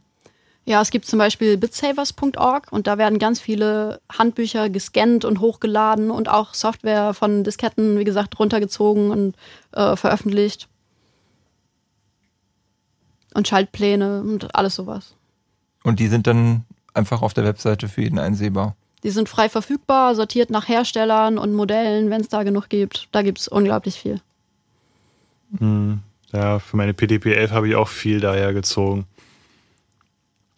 Okay, also da gibt es sozusagen schon ein Sammelsurium. Ich frage mich halt trotzdem immer noch, ob die, ähm, ja, also ob dieses, äh, ob das, ob das irgendwie schon organisiert ist oder ob das jetzt tatsächlich nur noch so einzelne Bastler sind, also so Leute wie ihr, die es halt für sich machen, die auch ab und zu andere Leute treffen, oder ob das schon irgendwie so auch global organisiert wird. Aber vielleicht mache ich mir da einfach zu viel Ja, Gedanken es drüber. gibt doch schon Museen, die das machen. Also Computerhistorie-Museum, glaube ich. Weiß die hängen zusammen mit äh, BitSavers. Das ist El Mhm. Cosso, das ist der Softwarekurator da, der macht das nebenbei. Ja. Also, also mal, also irgendwie, also Bitsavers und ich glaube, da gibt es noch einen irgendwie Man X oder so heißt der. Ähm, Äh, das ja. ist schon, macht schon einen relativ professionellen Eindruck. Die Archive sind relativ groß. Man findet da auch relativ gut, was man sucht. Also, ja. Okay, Es gibt auch noch die Library of Congress, da ist auch noch viel so Zeugs Ja. äh, archiviert. Okay, also das, äh, da könnt ihr euch mal gerne umgucken, wenn ihr wollt. Und Du hast es gerade schon erwähnt, wir haben sind auch damit eingestiegen, das Vintage Computing Festival. Sag noch mal kurz, wann das, äh, was da wann wo passiert. Das ist am 4. und 5. Oktober geöffnet für Publikum. Da gibt's Vorträge und Workshops und ganz unglaublich viele Ausstellungen zu alten Computern, alter Software, alter Peripherie. Und man kann ganz viel ausprobieren und selber machen. Also zum Beispiel gibt's auch ganz viel Netzwerktechnik. Wir wollen in, insbesondere darauf hinweisen, dass so Computer ja auch nicht einfach isoliert bestehen, sondern dass sie untereinander vernetzt werden und dann man noch ganz viel mehr damit machen kann. Und äh, es wurde ein BBS-System eingerichtet, was man auch von außen erreichen kann. Ein was? Ein Bulletin Board System, also so ein, Ein? Mailbox-System.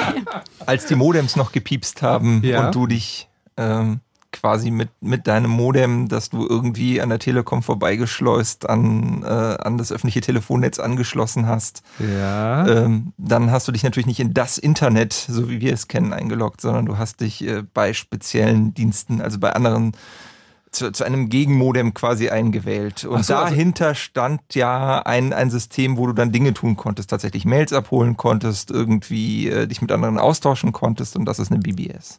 Ah, ja. Also, Vergleichbar mit Webforen, würde ich so. ja. okay, ja, aber, aber es gab ja Webforen, also es, es gab E-Mail, es gab äh, Dateitransfer. Ähm, da sind doch bestimmt Dinge. Naja, das ist eine andere Geschichte. Gut. Dann, äh, dann wissen wir das schon mal. Bei dem Thema Netz bleiben wir auch gleich. Ähm, wir machen gleich weiter hier. Ihr könnt auch gerne noch anrufen unter 0331 70 97 1. Oh Gott. 0331 70 97 110. Herrgott, ist es schon so spät. Ähm, wir machen hier gleich weiter mit den Nerd News. Fritz.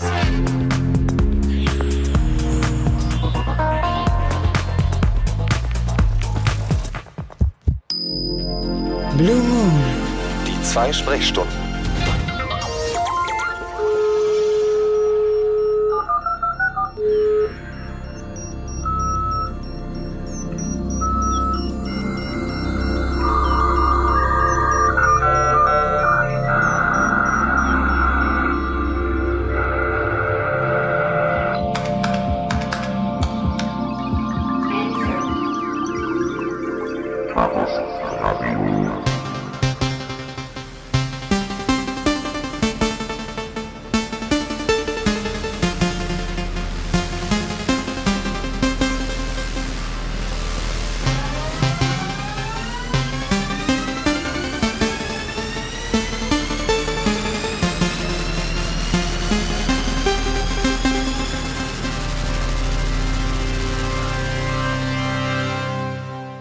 Chaos Radio im Blue Moon auf Fritz. Es ist kurz nach elf und im Chaos Radio gibt es noch eine wichtige Tradition, die wir heute natürlich fortführen wollen. Das sind die sogenannten Nerd News. Zusammengetragen vom Chaos Computer Club, präsentiert von Mario Bartsch. Spyware für alle. Auf der Enthüllungsplattform Wikileaks ist eine Version der Spionagesoftware Finfisher aufgetaucht. Diese wird angeblich an Geheimdienste verkauft, um Handys und Computer von Zielpersonen überwachen zu können. Die Software funktioniert dabei als klassischer Trojaner. Auch ein Baukasten für zur Infektion der Zielgeräte ist Teil des Softwarepaketes. In der Vergangenheit waren bereits Supportdokumente des Herstellers Gamma im Internet aufgetaucht. Mit dem aktuellen Leak ist es nun möglich, dass sich interessierte Hacker und Aktivisten die Software genauer anschauen. Vielleicht gibt es ja ähnlich interessante Ergebnisse wie damals beim Bundestrojaner. Neue super Sicherheitslücke. Shellshock ist eine neue Sicherheitslücke, die es erlaubt, viele Rechner anzugreifen, die mit Unix-ähnlichen Betriebssystemen unter, äh, betrieben werden. Dazu zählt auch Apples Betriebssystem OS 10. Durch Shellshock ist es möglich, auf fremden Rechnern eigene Programmcode auszuführen und das kann man ausnutzen, um Rechner komplett zu übernehmen. Trotz einer Softwareaktualisierung besteht das Problem immer noch. Falls ihr davon betroffen seid, solltet ihr die nächsten Tage also Ausschau nach einem endgültigen Update halten. Das iPhone in der Mikrowelle. Die Polizei von Los Angeles hat offiziell davor gewarnt, iPhones zum Aufladen in die Mikrowelle zu legen. Falls ihr euch fragt, wie man überhaupt auf die Idee kommen kann, vor einigen Tagen geisterte ein Scherzbild durchs Netz, laut dem man angeblich per Apple Wave den Akku des Handys in der Mikrowelle aufladen kann. Und anscheinend gab es tatsächlich ein paar Leute, die das geglaubt haben, was zu eingangs erwähnter Warnung der Polizei von Los Angeles führte. Liebe Kinder, bitte versucht das nicht zu Hause. Mario Bartsch mit den Nerd News. Vielen Dank.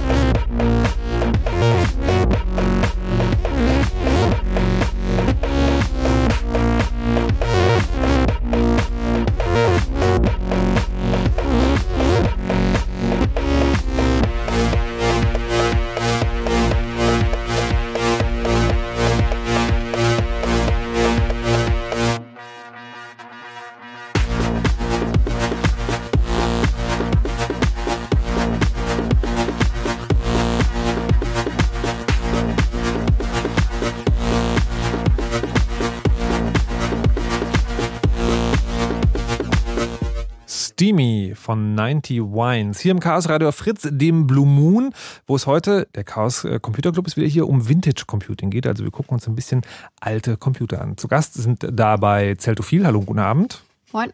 Dexter. Hallo.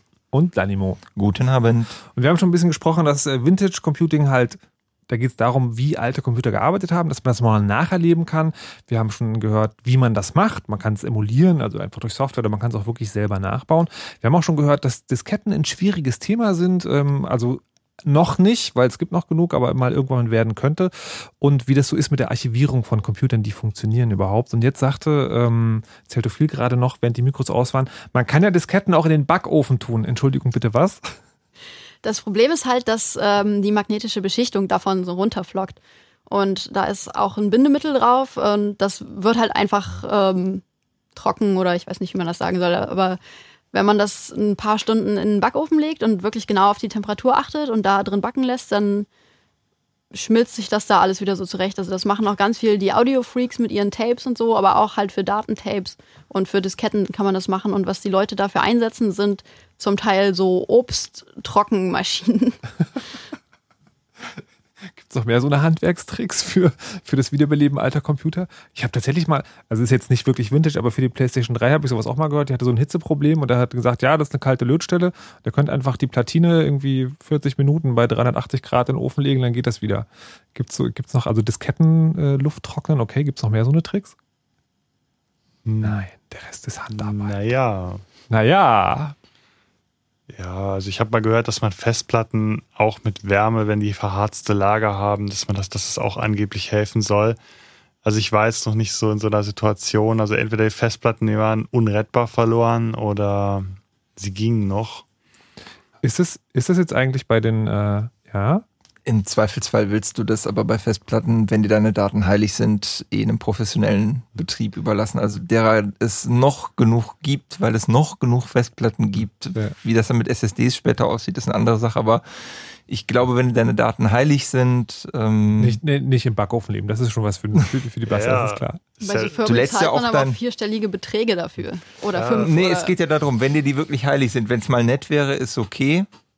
Äh, Ich meine, das, das ist ja das. Moment, ja. Wir, wir reden aber jetzt von guten unterschiedlichen Sachen. Was du meinst, ist ja sozusagen, meine Festplatte geht mir kaputt. Ja. Und äh, so, und was, äh, also verharzte Festplatten bewegt, also wenn die, wenn die beweglichen Teile sich verharzen, das passiert ja wahrscheinlich nur bei wirklich großem Alter.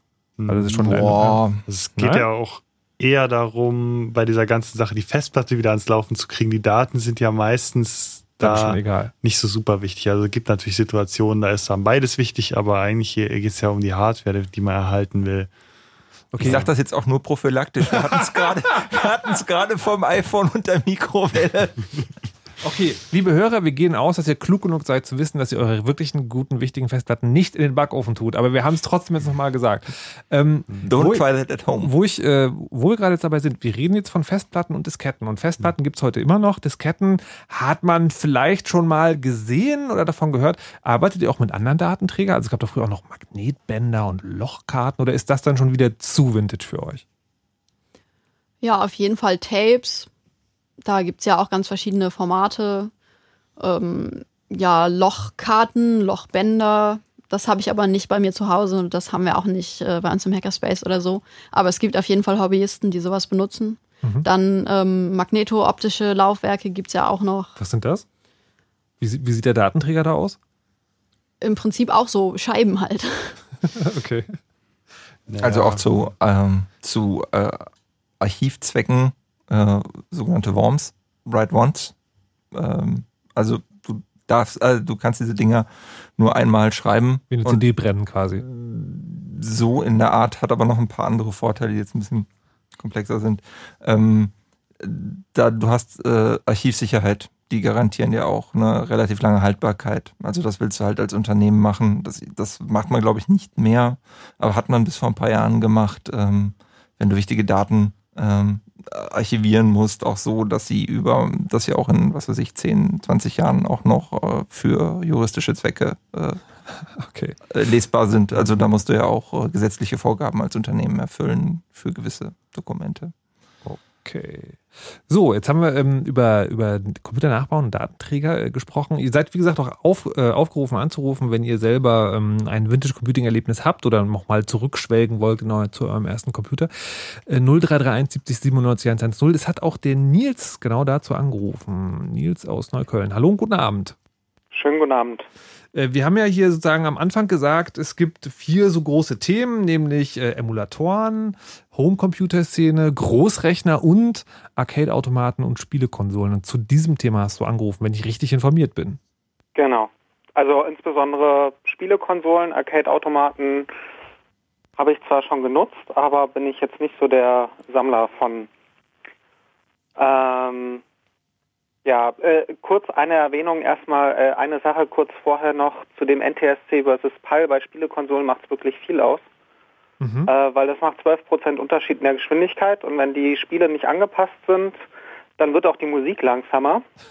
Was man dann zum Beispiel in YouTube-Videos zu Sonic sieht, einem Spiel fürs Mega Drive, wenn sich dann die Amerikaner fragen, ob man irgendwie auf Drogen ist oder so, weil die ganze Musik einfach mal ein Stück langsamer ist, als sie es gewohnt sind. Wenn man sozusagen ein amerikanisches Spiel auf der europäischen Hardware spielt. Nein, wenn man ein europäisches Spiel ganz normal spielt auf unserer Hardware, dann ist es durch, das, durch die 50 Hertz, die wir hier verwenden, 12% langsamer, wenn es nicht angepasst worden ist, als das Ah, Spiel im Original. okay, verstehe. Du beschäftigst dich damit, äh, mit, mit, mit alten Konsolen, wie man dann spielen kann. Du bist auch Teil eines Podcasts, der sich damit beschäftigt. Genau. Ich bin Teil vom Retro-Zirkel. Ich mache das mit zwei Freunden zusammen. Wir sprechen so einmal im Monat über ein ausgewähltes Spiel. Und das ist so die Zeit 8 16-Bit-Konsolen und äh, teilweise auch Heimcomputerspiele. Äh, da aber hauptsächlich dann so aus dem LucasArts-Bereich. Und ich, also wenn ihr das macht, spielt ihr dann, also äh, schwelgt ihr dann auch in Erinnerung oder spielt ihr jeweils das Spiel nochmal durch? Also wir spielen nach Möglichkeit das Spiel nochmal durch. Ähm, entweder je nachdem, welche Hardware man zur Verfügung hat, auf Originalkonsole oder im Emulator. Emulator hat natürlich den Vorteil, dass man da auch mal zwischendrin abspeichern kann und äh, wieder laden und dadurch das Spiel einfach mal schneller durchspielen kann als auf der Originalkonsole. Ja. Aber äh, das Feeling ist halt schon auf der Originalkonsole ein anderes. Also ich habe hier auch auf meinem Tisch direkt vor mir irgendwie ein N64 und ein Super Nintendo und zwei alte Gameboys liegen, ähm, die vor einem Fernseher stehen. Das heißt, du würdest, äh, du würdest die Original-Hardware immer vorziehen einem Emulator. Äh, kommt, kommt auf den Einsatzzweck drauf an. Also zum Beispiel, ähm, ich habe da jetzt so ein längeres Rollenspiel vor mir und das habe ich ähm, original für die, äh, im Original ähm, für Super Nintendo und ich werde es dann wahrscheinlich trotzdem im Emulator spielen, weil ich es dann auf meinem Telefon spielen kann, weil ich immer dabei habe. Und ähm, auf der Original-Hardware habe ich dann vielleicht eine Stunde am Abend oder so und auf meinem Telefon habe ich es halt in den ganzen U-Bahn-Fahrten und sowas noch mit dabei. Aber an sich ist Original-Hardware schon besser als Emulator. Es gibt auch Leute, die äh, so ein bisschen abschätzig gucken, gerade in der in dieser Retro-Spielebereich, wenn die Leute mit Emulatoren spielen, weil ich aber nicht ganz so verstehen kann, auch ähm, ja, wenn es ab und zu Probleme gibt mit Emulatoren. Gibt es denn auch diese Zwischenstufe? Also du, jetzt gibt es ja gerade zu sagen, entweder du hast die Original-Hardware oder du spielst auf deinem Smartphone. Gibt es auch dieses, wir bauen, äh, wir bauen auch Original-Hardware nach ähm, und, und, keine Ahnung, schließen irgendwie Controller an modernen Rechnern oder sowas? Also ein Zwischending gibt es Ah, auch? Da gibt's noch mehrere, da gibt's noch mehrere Zwischenstufen. Fangen wir doch mal an. Also man kann ja den Emulator haben und dann holt man sich einen USB-Adapter, um sein Originalpad an den Rechner anzuschließen, Mhm. was es schon mal ein bisschen besser macht. Äh, also allein vom, vom Gefühl her. Dann gibt's äh, so ein Ding, das nennt sich Retrot, äh, wird leider nicht mehr hergestellt. Da kann man ein Originalmodul reinstecken, das an den Rechner anschließen, das hat dann noch Controllerports und dann spielt man das Modul aber über den Emulator. Aber man kann halt sein Originalmodul benutzen und kann auch die, die äh, Speicherstände davon benutzen. Also die Module wurden ja früher mit Batterien ausgestattet, womit man gespeichert hat.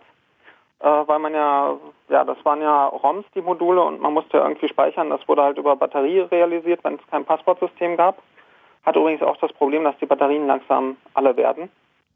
Herrje, das heißt, das Rollenspiel, das ich vor 15 Jahren angefangen habe, müsste ich dann bald mal zu Ende spielen, weil sonst der Spielstand verloren geht. Hilfe! Ja, genau, genau, genau, genau das. Es gibt natürlich, du kannst die Batterie austauschen, äh, muss man ein bisschen aufpassen. Ich habe bei meinen ersten Versuchen, habe ich dann jedes Mal die Batterie kurz geschlossen, äh, worauf die Batterie leer war. Und äh, dann gibt es so Tricks, wie kann ich die Batterie im laufenden Betrieb austauschen oder wie kann ich so austauschen, dass mein, beim Austausch meine Speicherstände nicht verloren gehen. Mhm. Das ist dann sowas auf dem Gameboy, wie ich spiele es auf dem Game Boy Advance SP, äh, weil die Modulhöhe da nur halb so hoch ist wie beim Gameboy und dann kann man quasi das offene Modul reinstecken und während das Gerät an ist, die Batterie austauschen. Da es halt die ganze Zeit unter Strom ist. da geht's einiges an Abenteuer.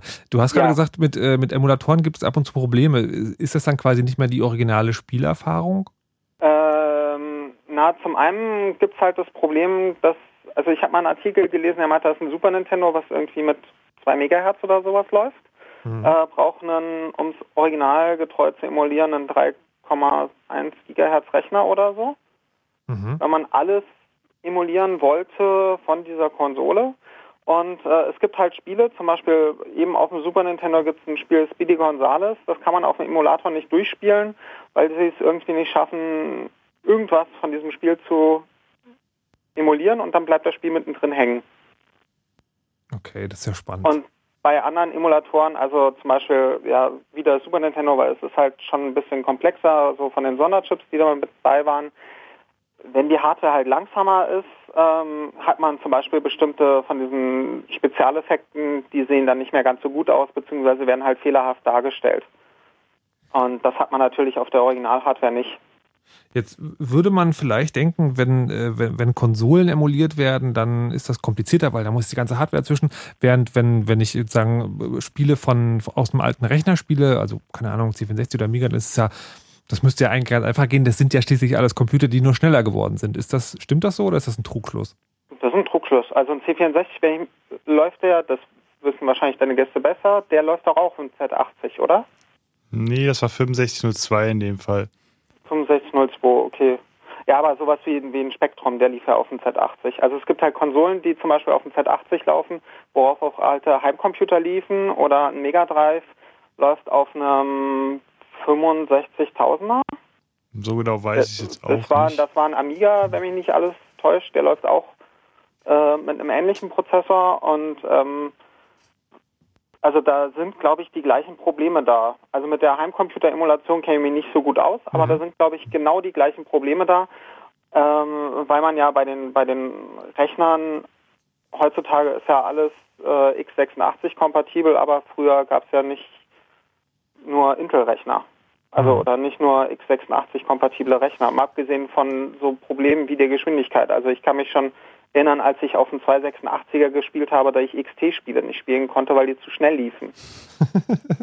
Also Das- schnell. kenne ich Die, ähm, Trotz abgeschaltetem Turbo. Ja, genau. Trotz abgeschaltetem Turbo war es unspielbar schnell. Und alle Freunde von meinem Bruder hatten nur XTs. Das sind, das, das sind Probleme. Ich habe jetzt noch zwei Fragen. Das eine ist, äh, wenn man, wenn man da so einsteigen will, in diese alten, äh, alten Emulationen von alten Konsolen, wo macht man das am besten? Gibt es einen, einen einfachen, ja, einen einfachen Einstieg? Kannst du was empfehlen sozusagen an, an irgendwie Apps, weil du sagst, du spielst auf dem Smartphone oder sowas? Ja, also es gibt also es gibt halt Google. Man Mhm. sollte man sollte googeln, Aha. ähm, weil das Runterladen der ROMs ist das ist halt so das ähnlich wie wenn ich Musik runterlade oder so. Weil, Das wäre jetzt meine nächste Frage gewesen. Wie sieht das denn eigentlich juristisch aus, wenn man so alte Computerspiele sich äh, anscheinend ja einfach so irgendwie runterzieht? Ja, das ist, äh, also es gibt die mehr von, wenn man es nur 24 Stunden zieht, ist es legal oder ähm, äh, wenn man halt das Modul, also selbst wenn man das Modul besitzt, ist es wohl nicht erlaubt, äh, sich das ROM trotzdem runterzuladen. Hm. Also es gibt zwar einige Seiten, die so alles haben, was das Herz begehrt Mhm. und die auch über Jahre nicht geschlossen werden. Mhm. Also es scheint sich niemand drum zu kümmern, aber legal ist es nicht. Deswegen braucht man dann an sich sowas wie die Retrot, die es eben erlaubt, das Originalmodul, was man sich dann auf Ebay kauft, auf seinem Rechner zu spielen. Okay, also, also es ist eigentlich verboten, aber es kümmert sich niemand drum. Wer jetzt noch alte Ja. Spiele hat, die jetzt keine Hardware-Emulation erfordern, weil sie ähm, durchaus irgendwie noch aus den späten 80ern, frühen 90ern stammen. Ähm, so klassische Hits wie äh, Indiana Jones beispielsweise. Die brauchen noch nicht mal Hardware-Emulationen. Da gibt's ähm, ScumVM. Das Ja, genau. äh, emuliert nur das Spielesystem. Also dort haben sich dann quasi hat das Studio oder sogar mehrere Studios hingesetzt und ähm, quasi so einen Spielewelten-Interpreter geschrieben. Ja, Scum funktioniert halt für alles, was von LucasArts ist, bis, Genau, LucasArts. bis ähm, also bis, zum- bis zum letzten Monkey, bis zum Monkey Island 3 oder so. Grim Fandango gibt es so einen eigenen Emulator nochmal. Das war so das erste 3D-Adventure in dem Bereich und dann funktioniert Scum noch für ein paar andere Spiele. Also das geht auf jeden Fall bei Modulen, also bei den Konsolen und es gibt halt die DOS-Box für alte DOS-Spiele. Genau. Ähm, wenn man da irgendwie den Daten, wenn man da ein USB-Floppy-Laufwerk hat, und die alten Floppies noch oder gar CDs noch, beziehungsweise bei GOG.com kann man sich die alten Spiele auch kaufen direkt. Da gibt's ja einen schick einen, mit DOS-Box und Artwork und sonst was. Warum ich das. Ähm, Achso, Entschuldigung. Da, da kann man die halt direkt losspielen. Da kann man sich die kaufen, runterladen und direkt losspielen. Die haben sich halt um die Lizenzen und alles gekümmert. Bei Konsolen hat man halt immer das Problem, dass man ein Modul hat und wie kriegt man das Modul an den Rechner ran. Und ROM-Dumper äh, gibt's halt auch nicht so wirklich Also Dinge, die äh, Sie sagen, so die das, easy zu kaufen. die das auslesen. Nils, äh, dann vielen Dank für diesen Einblick in das, in das Vintage Gaming, könnte man sagen. Und äh, wie hieß er? Retro-Zirkel. Retrozirkel, genau, unter retrozirkel.de. Alles klar. Dann vielen Dank und viel Spaß beim Jo, Spielen. danke. Euch noch einen schönen Abend. Tschüss. So, jetzt haben wir auch einen kleinen Ausflug ins Gaming gemacht. Da sind ja hier nicht so die Experten am Start, wie ich mir habe sagen lassen. Ähm, aber trotzdem an euch nochmal die Frage, ähm, dieses rechte Problem. Bei Spielen, es liegt so ein bisschen auf der Hand irgendwie, das sind halt die künstlerische Werke etc. pp. Ihr arbeitet jetzt mit sehr alten Computern und also bei Windows gab es ja auch immer das Problem von Raubkopien. Wie ist denn das überhaupt bei so ganz alten Computern? Spielt das da auch eine Rolle oder oder spielt es da wie bei den ganz alten Spielen theoretisch eine Rolle, aber es interessiert eigentlich keinen mehr? Oder war früher alles Open Source und jeder durfte damit alles machen? Oder ist, fällt das einfach unter den Tisch, man interessiert sich nicht dafür? Das spielt schon immer noch eine Rolle. Also die Firmen wurden ja immer aufgekauft und dann wieder von irgendwem aufgekauft und abgestoßen und von irgendwem aufgekauft. Und die Rechte von den Betriebssystemen und der Software und so liegen ganz oft noch bei irgendwelchen Firmen, die man auch erst raussuchen muss, die man gar nicht mehr kennt und so. Mhm. Aber die Rechte gibt's immer noch und es wäre immer noch illegal, diese Software zu kopieren und zu verwenden. Haben diese, diese Firmen, die die Rechte dann halten, haben die auch ein Interesse irgendwann, dass es noch weiter benutzt wird und forschen die danach? Oder hört man von denen eigentlich dann trotzdem nichts? Teilweise, das kommt ganz auf die Anwendung an, aber ich kenne keinen Hobbyisten, der verklagt worden wäre. Puh, hoffen wir, dass das so bleibt. Man weiß immer nie, auf was für komische Ideen Leute kommen. Dexter runzelt gerade die Stirn. Naja, also der Punkt ist halt, ähm, also ich kenne auch niemanden, der als Hobbyist da überhaupt da Probleme mit hatte. Ich Mhm. habe auch noch nie, mir sind auch keine Fälle bekannt. Aber was ich persönlich halt nicht mache, ist, ich äh, die Disk-Images, die ich anfertige und die ROM-Dumps von meinen Computern, bei alten Computern sollte man das nämlich auch machen, weil die ROMs können sich auch vergessen nach einer Zeit. Ähm, die stelle ich halt auf meine Webseite nicht online, weil ich nämlich ähm, da, weiß ich nicht, ähm, nicht, dass da irgend so ein windiger Rechtsanwalt dann da meint, eine Stelle Mark mitmachen zu können. Also schon aus den, Grund, aus den Gründen dann, dass man sagen, sich da nicht, auf, ein, nicht ausliefern will der unklaren juristischen Situation. Kann das Genau. dann auch dazu führen, dass äh, das möglicherweise das dann irgendwann in Vergessenheit gerät? Also ich überlege jetzt gerade zu sagen, du machst es halt nicht.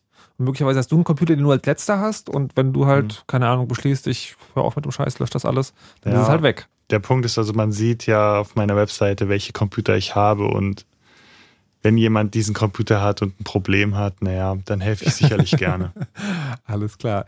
Gut, wir werden gleich nochmal ähm, über zwei Dinge sprechen, nämlich einerseits darüber, wie es ist, ein altes Internet für Vintage-Computer zu ähm, ja, nachzubauen tatsächlich und dann nochmal so ein bisschen generellen Rumumschlag zu machen, wie das denn ist, was man an den alten, alten Computern alles lernen kann. Vorher noch ein bisschen Musik und danach die Nachrichten. Are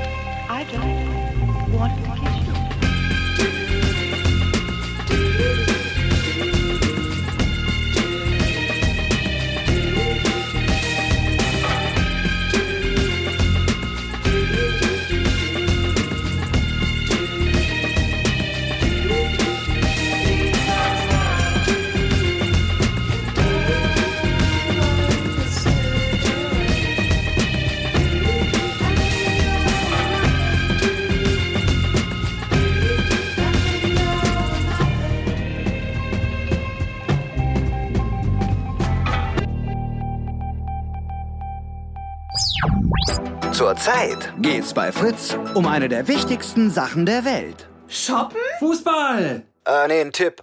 Manche machen's alleine, manche zu zweit und einige sogar zu sechst oder acht. Sex? Hm, fast. Noch ein Tipp. Es passiert da, wo die meisten Menschen zu Hause sind. Hä? Wohnen? Äh, richtig. Wohnen. Fritz wohnt. Zurzeit wird hier ungewohnt viel gewohnt. Vier Wände und ein Radio. Wer wohnt wie, wo? Gar nicht mal so unspannend. Und zu gewinnen gibt's auch was zu gewinnen. Die streng limitierte und unkäufliche Fritz Fußmatte. Da steht ihr doch drauf. Guckt's euch mal an. fritz.de slash wohnen. Vier Wände und ein Radio. Fritz wohnt. Und das hört man. Um kurz nach halb zwölf.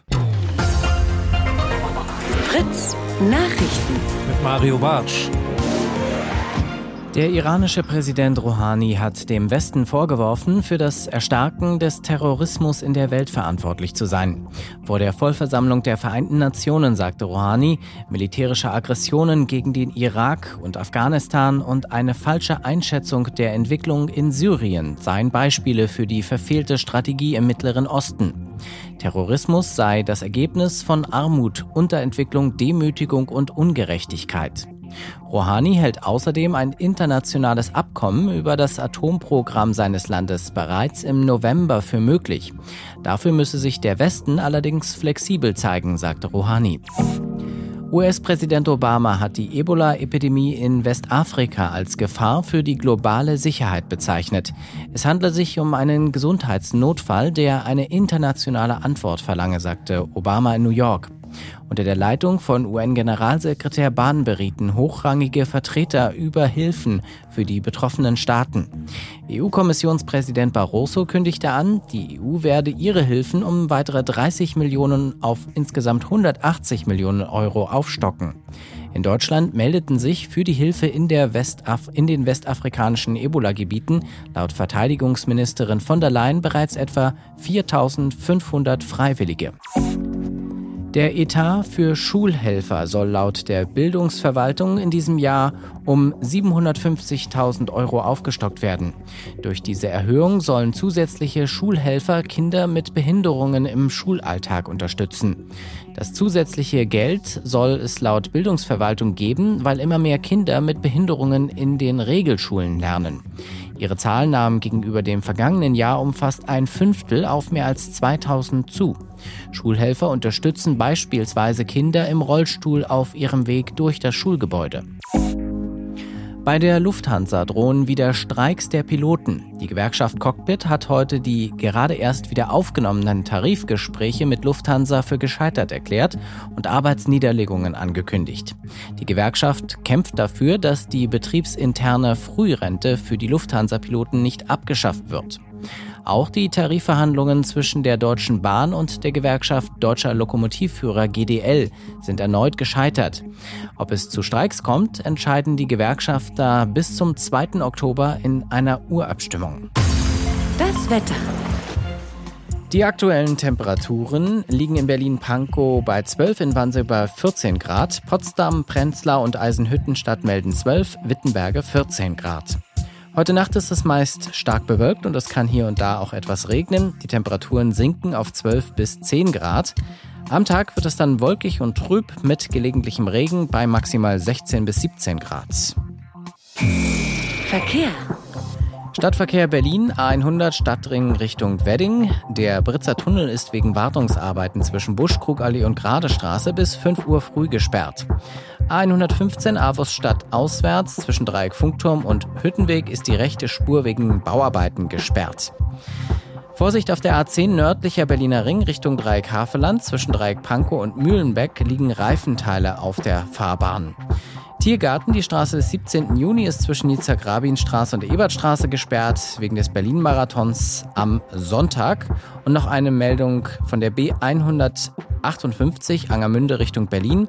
Zwischen Wollenberger Schmiede und Steinbeck gab es einen schweren Unfall. Dort ist die B158 voll gesperrt. Wo es geht, gute Fahrt. Fritz ist eine Produktion des RBB. Und wenn ihr diesen Sound mögt, oder diesen Sound, dann hört doch mal den Fritz Soundgarden mit RG Ergün am Montagabend ab 20 Uhr und im Radio. Oder jederzeit auf fritz.de slash Musikstreams. Fritz.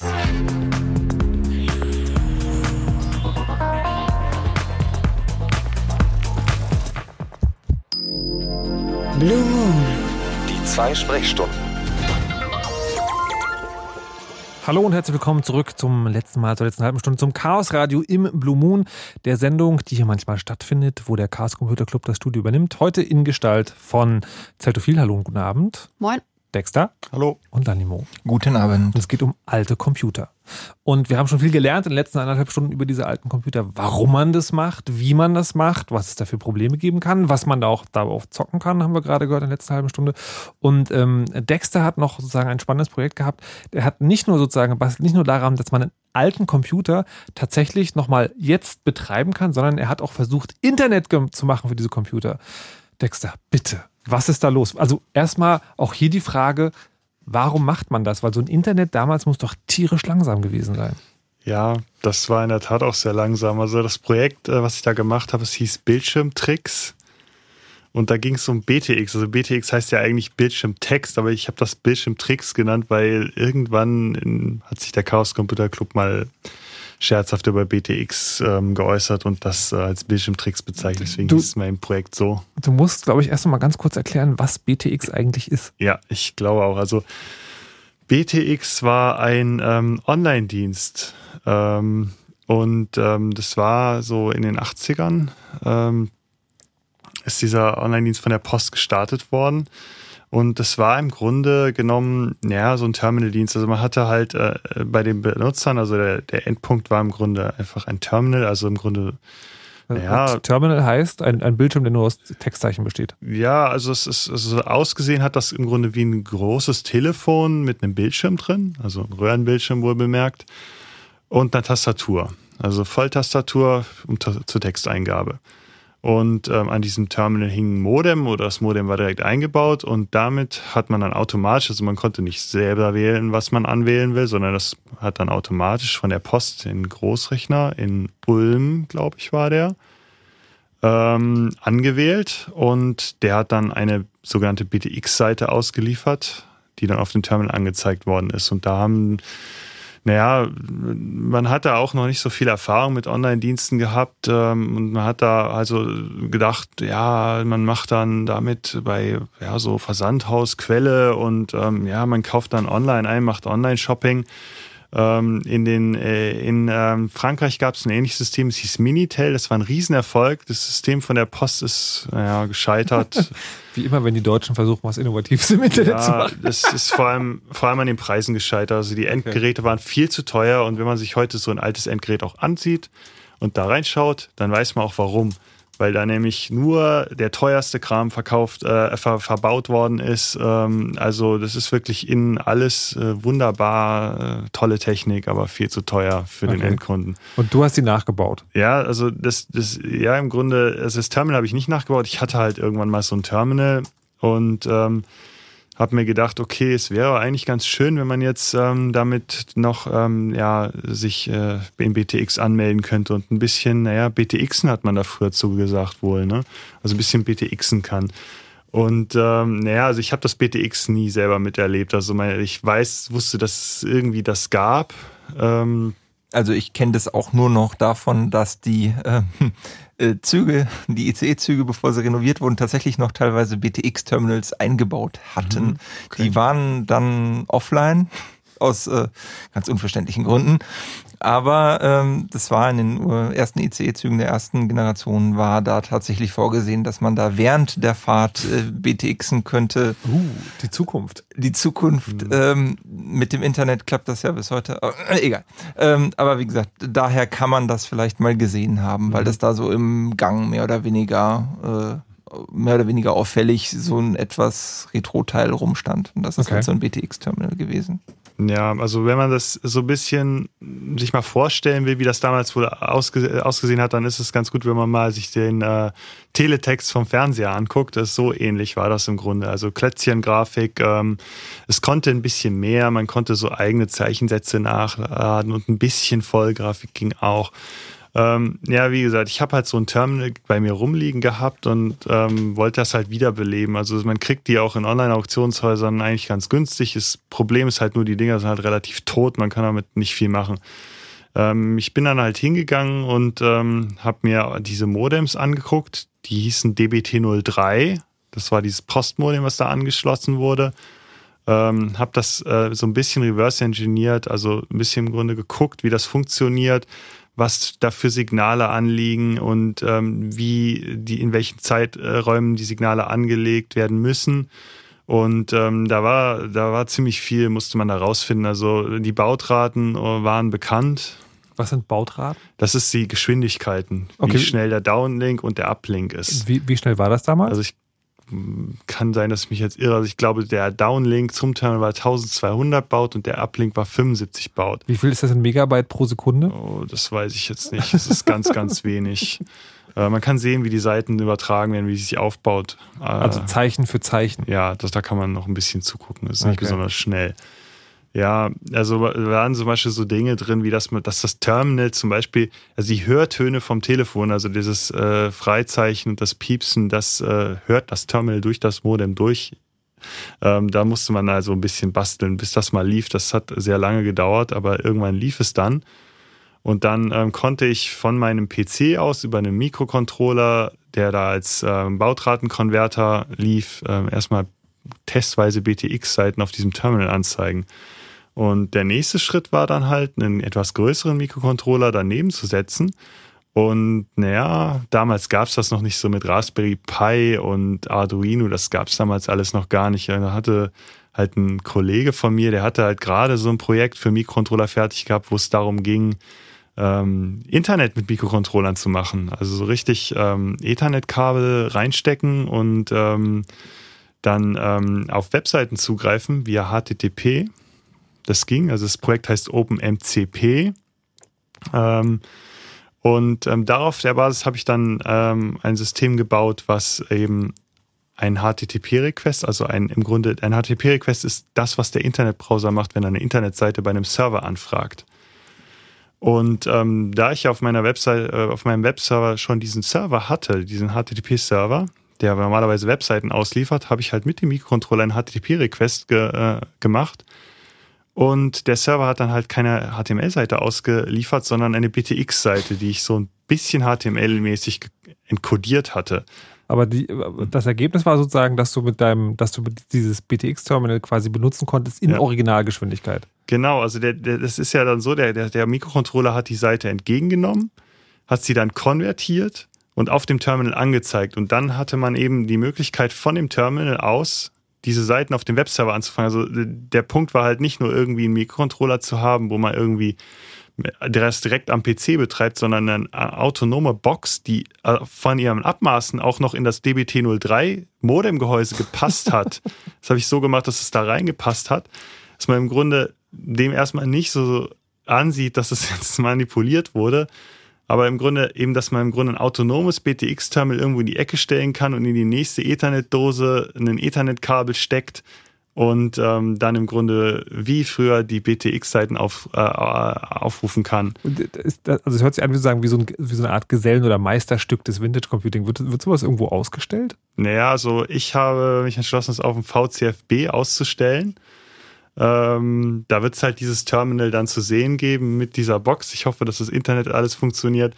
Neue Seiten werde ich jetzt bis dahin wahrscheinlich nicht gestalten können. Da wird man dann irgendwie, weiß ich nicht, wo ich das mal auf dem Chaos Communication, ich glaube, es war 22C3 vorgestellt habe, wird man diese Seiten dann auch wieder sehen.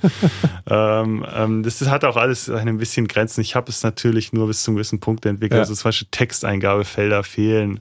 Also man kann BTX-Seiten mit Nummern und Namen ansprechen. Man kann, es gibt automatische Weiterleitungen, aber das, das war es dann auch schon. Aber naja, doch, eigentlich funktioniert es ganz gut.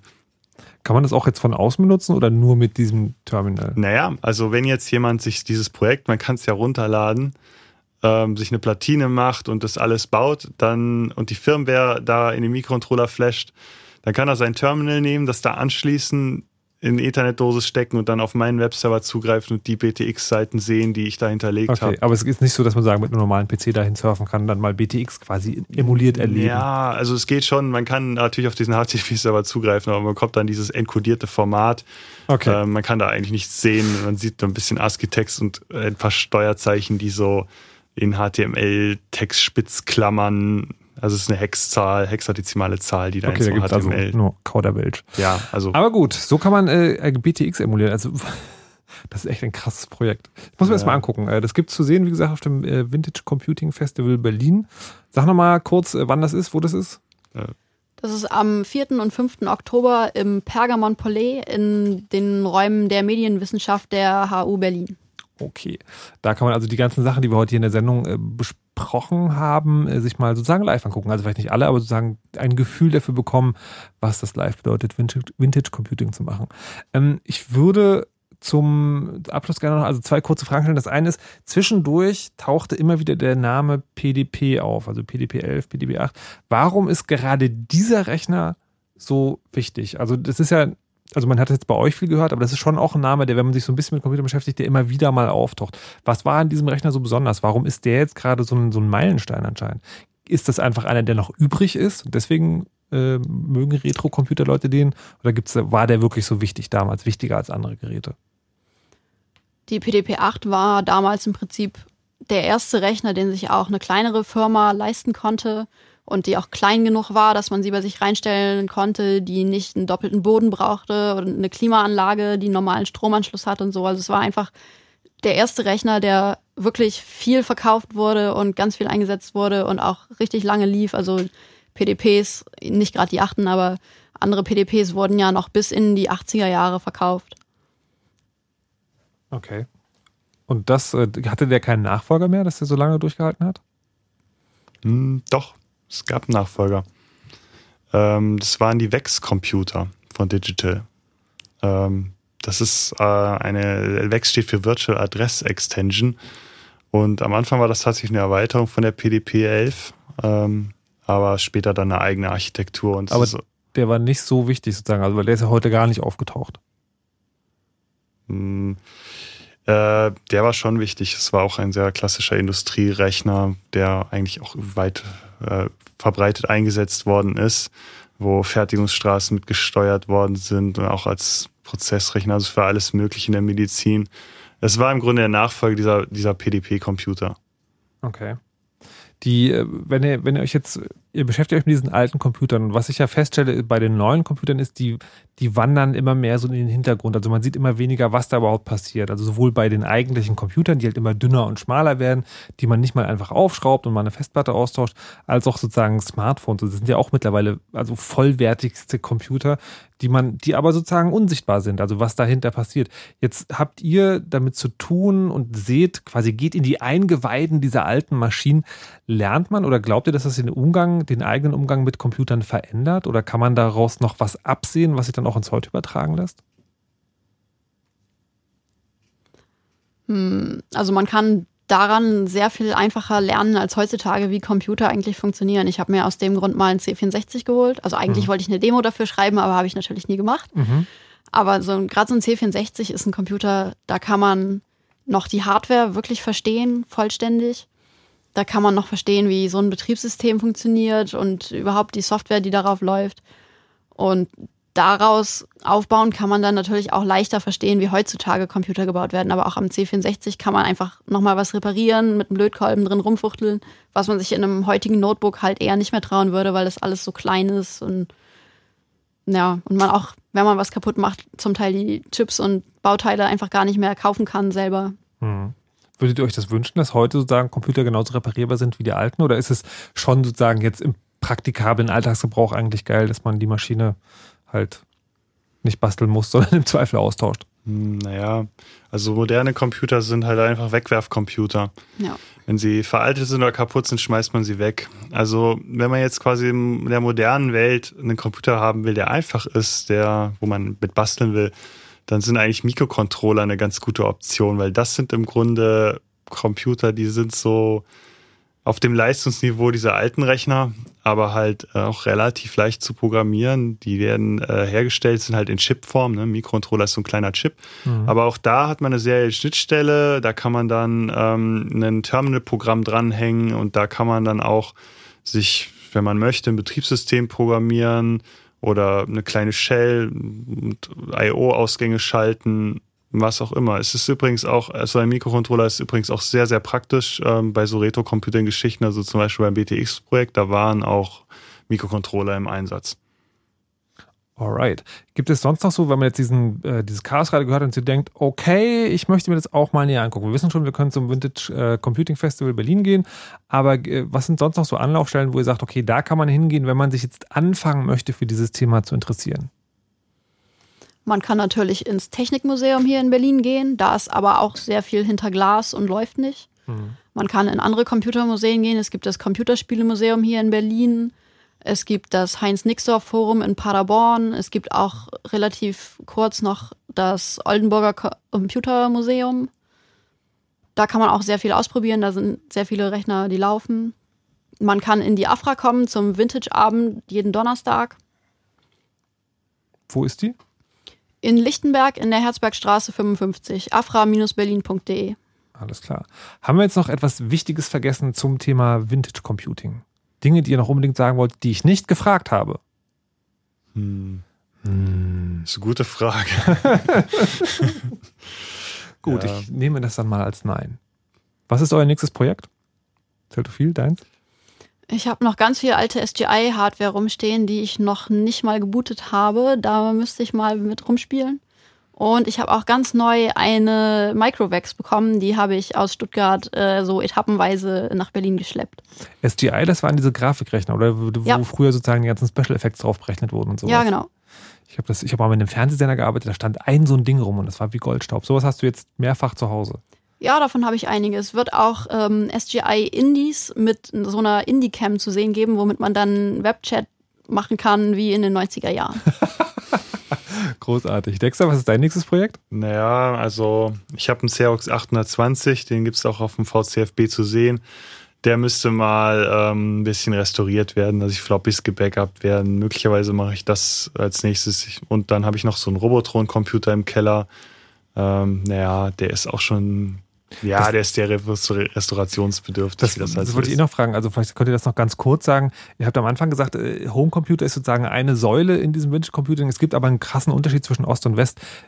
Sind das einfach nur verschiedene Produkte oder gibt es auch sozusagen im Ansatz des Computerns verschiedene? Naja, also ich habe den Unterschied sehr deutlich gemerkt, als ich diesen Robotron-Computer mir angesehen habe, weil ähm, das ist ein sehr professionelles Gerät. Das ist irgend so ein Bürocomputer A5120 oder so etwas. Mhm. Ähm, wenn man den sich ansieht, dann sieht man eigentlich eine sehr solide verarbeitete, äh, hochwertige Workstation. Also das ist wirklich ein sehr gutes Gerät. Das ist ja auch da für die Industrie gewesen. Mhm. Also das ist wirklich gut. Allerdings, wenn man sich dann anguckt, in welchem Jahr dieser Rechner gebaut worden ist und was für Fertigungstechnologien, also wie die Platinen aussehen und so da drin verwendet worden ist, dann sieht man schon diese, ich weiß nicht, wie sie es damals genannt haben, Technologielücke oder so. Also diesen Technologierückstand, den sieht man da sehr deutlich. Ähm, das ist sehr interessant gewesen. Also die, die waren sozusagen schon von Anfang an Vintage, die Computer. Naja, Ja. so, schlimm, so schlimm ist wahrscheinlich nicht, aber du hast natürlich das sehr häufig gehabt, dass du ähm, quasi Nachbauten von Westmodellen hattest und alleine dadurch hast du eine gewisse Verzögerung. Das betrifft jetzt natürlich nicht unbedingt die Fertigung, aber das betrifft auf jeden Fall die Technologie an sich. ja, es war zum Beispiel so, dass in diesem Aussatzcomputer ist ja eigentlich ein Z80 drin. Ähm, aber die, äh, das war ein äh, nachgemachter Z80, der heißt da irgendwie U880. Ähm, ja, ist, glaube ich, eine 1 zu 1 Kopie, kann man durch ein Z80 ersetzen. Okay. So, dann sind wir zum Ende gekommen. Ähm, ich sage schon mal vielen Dank an Zeltophil und Dexter Ja. fürs Vintage Computing. Gerne. Ähm, äh, Danimo in seiner Eigenschaft als Abgesandter des Chaos Computer Clubs hat außerdem noch ein paar Verkündigungen zu machen am Ende. Ähm, Meine Damen und Herren, Sie sehen bestens vorbereitet äh, Herrn äh, Danimo aus dem äh, Chaos Computer Club. Also mein Laptop ist mir soeben gestorben, aber ich habe hier noch kompetentes äh, manuelles Backup in Form des Moderators. in Form des Moderators. Du wolltest zum Beispiel was zum Netzpolitik-Jubiläum erzählen. Ähm, Aha. Wolltest du möglicherweise sagen, dass es ein zehnjähriges Jubiläum gibt des Blogs Netzpolitik.org, So dass Sie dazu am 17. Oktober ähm, in der Kulturbrauerei Berlin einen kleinen Kongress machen? So ist das. Aha. Hast du gut gemacht. Äh, dann, äh, dann soll es äh, ein Hackover in Hannover geben. Was ist das? Am 24, von 24. bis 26. Oktober. Was ist ein Hackover? Eines der vielen Veranstaltungen aus dem äh, Chaos-Umfeld. Ähm, ah, man reichert mir. Äh, eines der vielen Veranstaltungen aus dem Chaos-Umfeld äh, vom, äh, 6, äh, vom 24. bis zum 26.10. Äh, Was heißt Veranstaltung? Also was passiert da? Äh, das ist ein, äh, ja, wie will man das am besten sagen? Wer kennt den Kongress? So ungefähr kann man sich das vorstellen. Das heißt, so eine Veranstaltung. Liebe, Äh, liebe Leute vor dem Radio, also falls ihr euch fragt, was das bedeutet, das bedeutet, da kommen Leute zusammen, halten Vorträge, basteln und sitzen zusammen und quatschen. Genau. Okay. Und äh, die letzte Verkündigung, die ich habe, ist, dass die Meta Rheinwein Chaos Days vorbei sind. Das ist ebenso eine Veranstaltung wie die vorher genannte. Allerdings, äh, hier kann man sich das Ganze mal anschauen. Auf mediaccc.de gibt es nämlich die Aufzeichnungen dazu. Okay, also könnt ihr euch das alte angucken und wenn euch das gefallen hat, könnt ihr dann zu neuen hinfahren. Sehr schön. Dann vielen Dank auch dir. Und Äh, äh, gerne. vielen, vielen Dank dem Chaos Computer Club fürs hier dabei sein. Nach uns, äh, nach dem Chaos Radio, kommt Flo Heiler mit äh, Heiler, mit dem Night Flight und wird euch mit Gitarrenmusik bewerfen, wenn ich richtig informiert bin. Ich äh, verabschiede mich an dieser Stelle. Mein Name ist Markus Richter und ich habe noch eine wichtige Nachricht für euch. Lasst euch nicht überwachen und verschlüsselt immer schön eure Backups. Tschüss. You know how all those bad boy rappers claim how much weed they drink, and how many 40s they smoke, how many women they've kissed with at the same time. But you see, I'm addicted to something else. It's not about fancy cars or bling bling, unless it's a glitter animation. I've seen more websites than any lousy ass browser. I've clicked more than Douglas Engelbart. I'm as bossy as Bowser. Don't even remember all my email addresses. And I've got more screen names than Sleepy's got mattresses. I need the internet like Whitney Houston needs crack. If you feel the same way, let me see a delicious this track.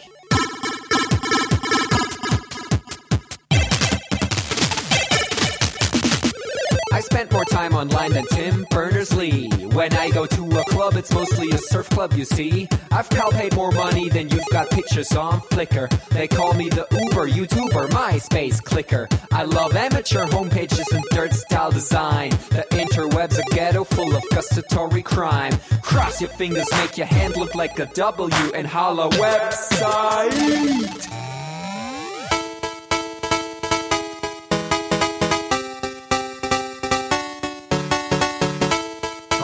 Future girlfriend. This is what I sound like. Uh, orders ending, upping it up. Check your birthday, keep on fucking it up. What? All my bitches up in the club. Let me see you shaking it, don't stop. Rub it down, bounce around, wiggle every pound. Get it to the hyper ground. Everybody dance, jump if you like it, this sound. Feel the bass drop, hear the beat pop. What you gon' do? When it's time to take off, climb the rooftop, jump out of your shoe. It goes oohs, oohs, happy face balloons, unfadable pokey tunes, dance moves from shitty cartoons, pretty hot wounds, hungover club's full with the whole sweaty nation. That seems out of the wrong medication. Rave invasion, it's a D-Thing. Moin, kein Punkt, Job, Peng. 1, 2, Polizei, 3, 4, Polizei, 5, 6, halbe 6, 7, 8, bitte nach. It's an index finger party.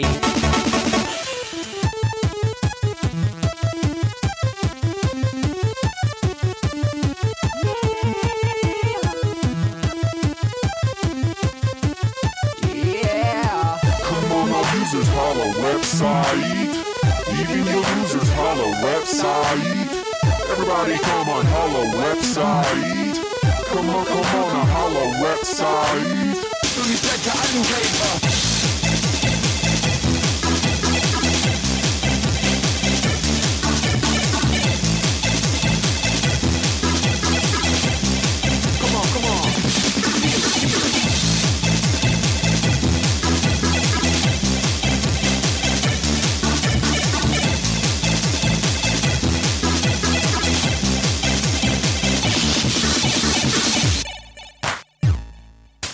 Forget I'm in your extended network.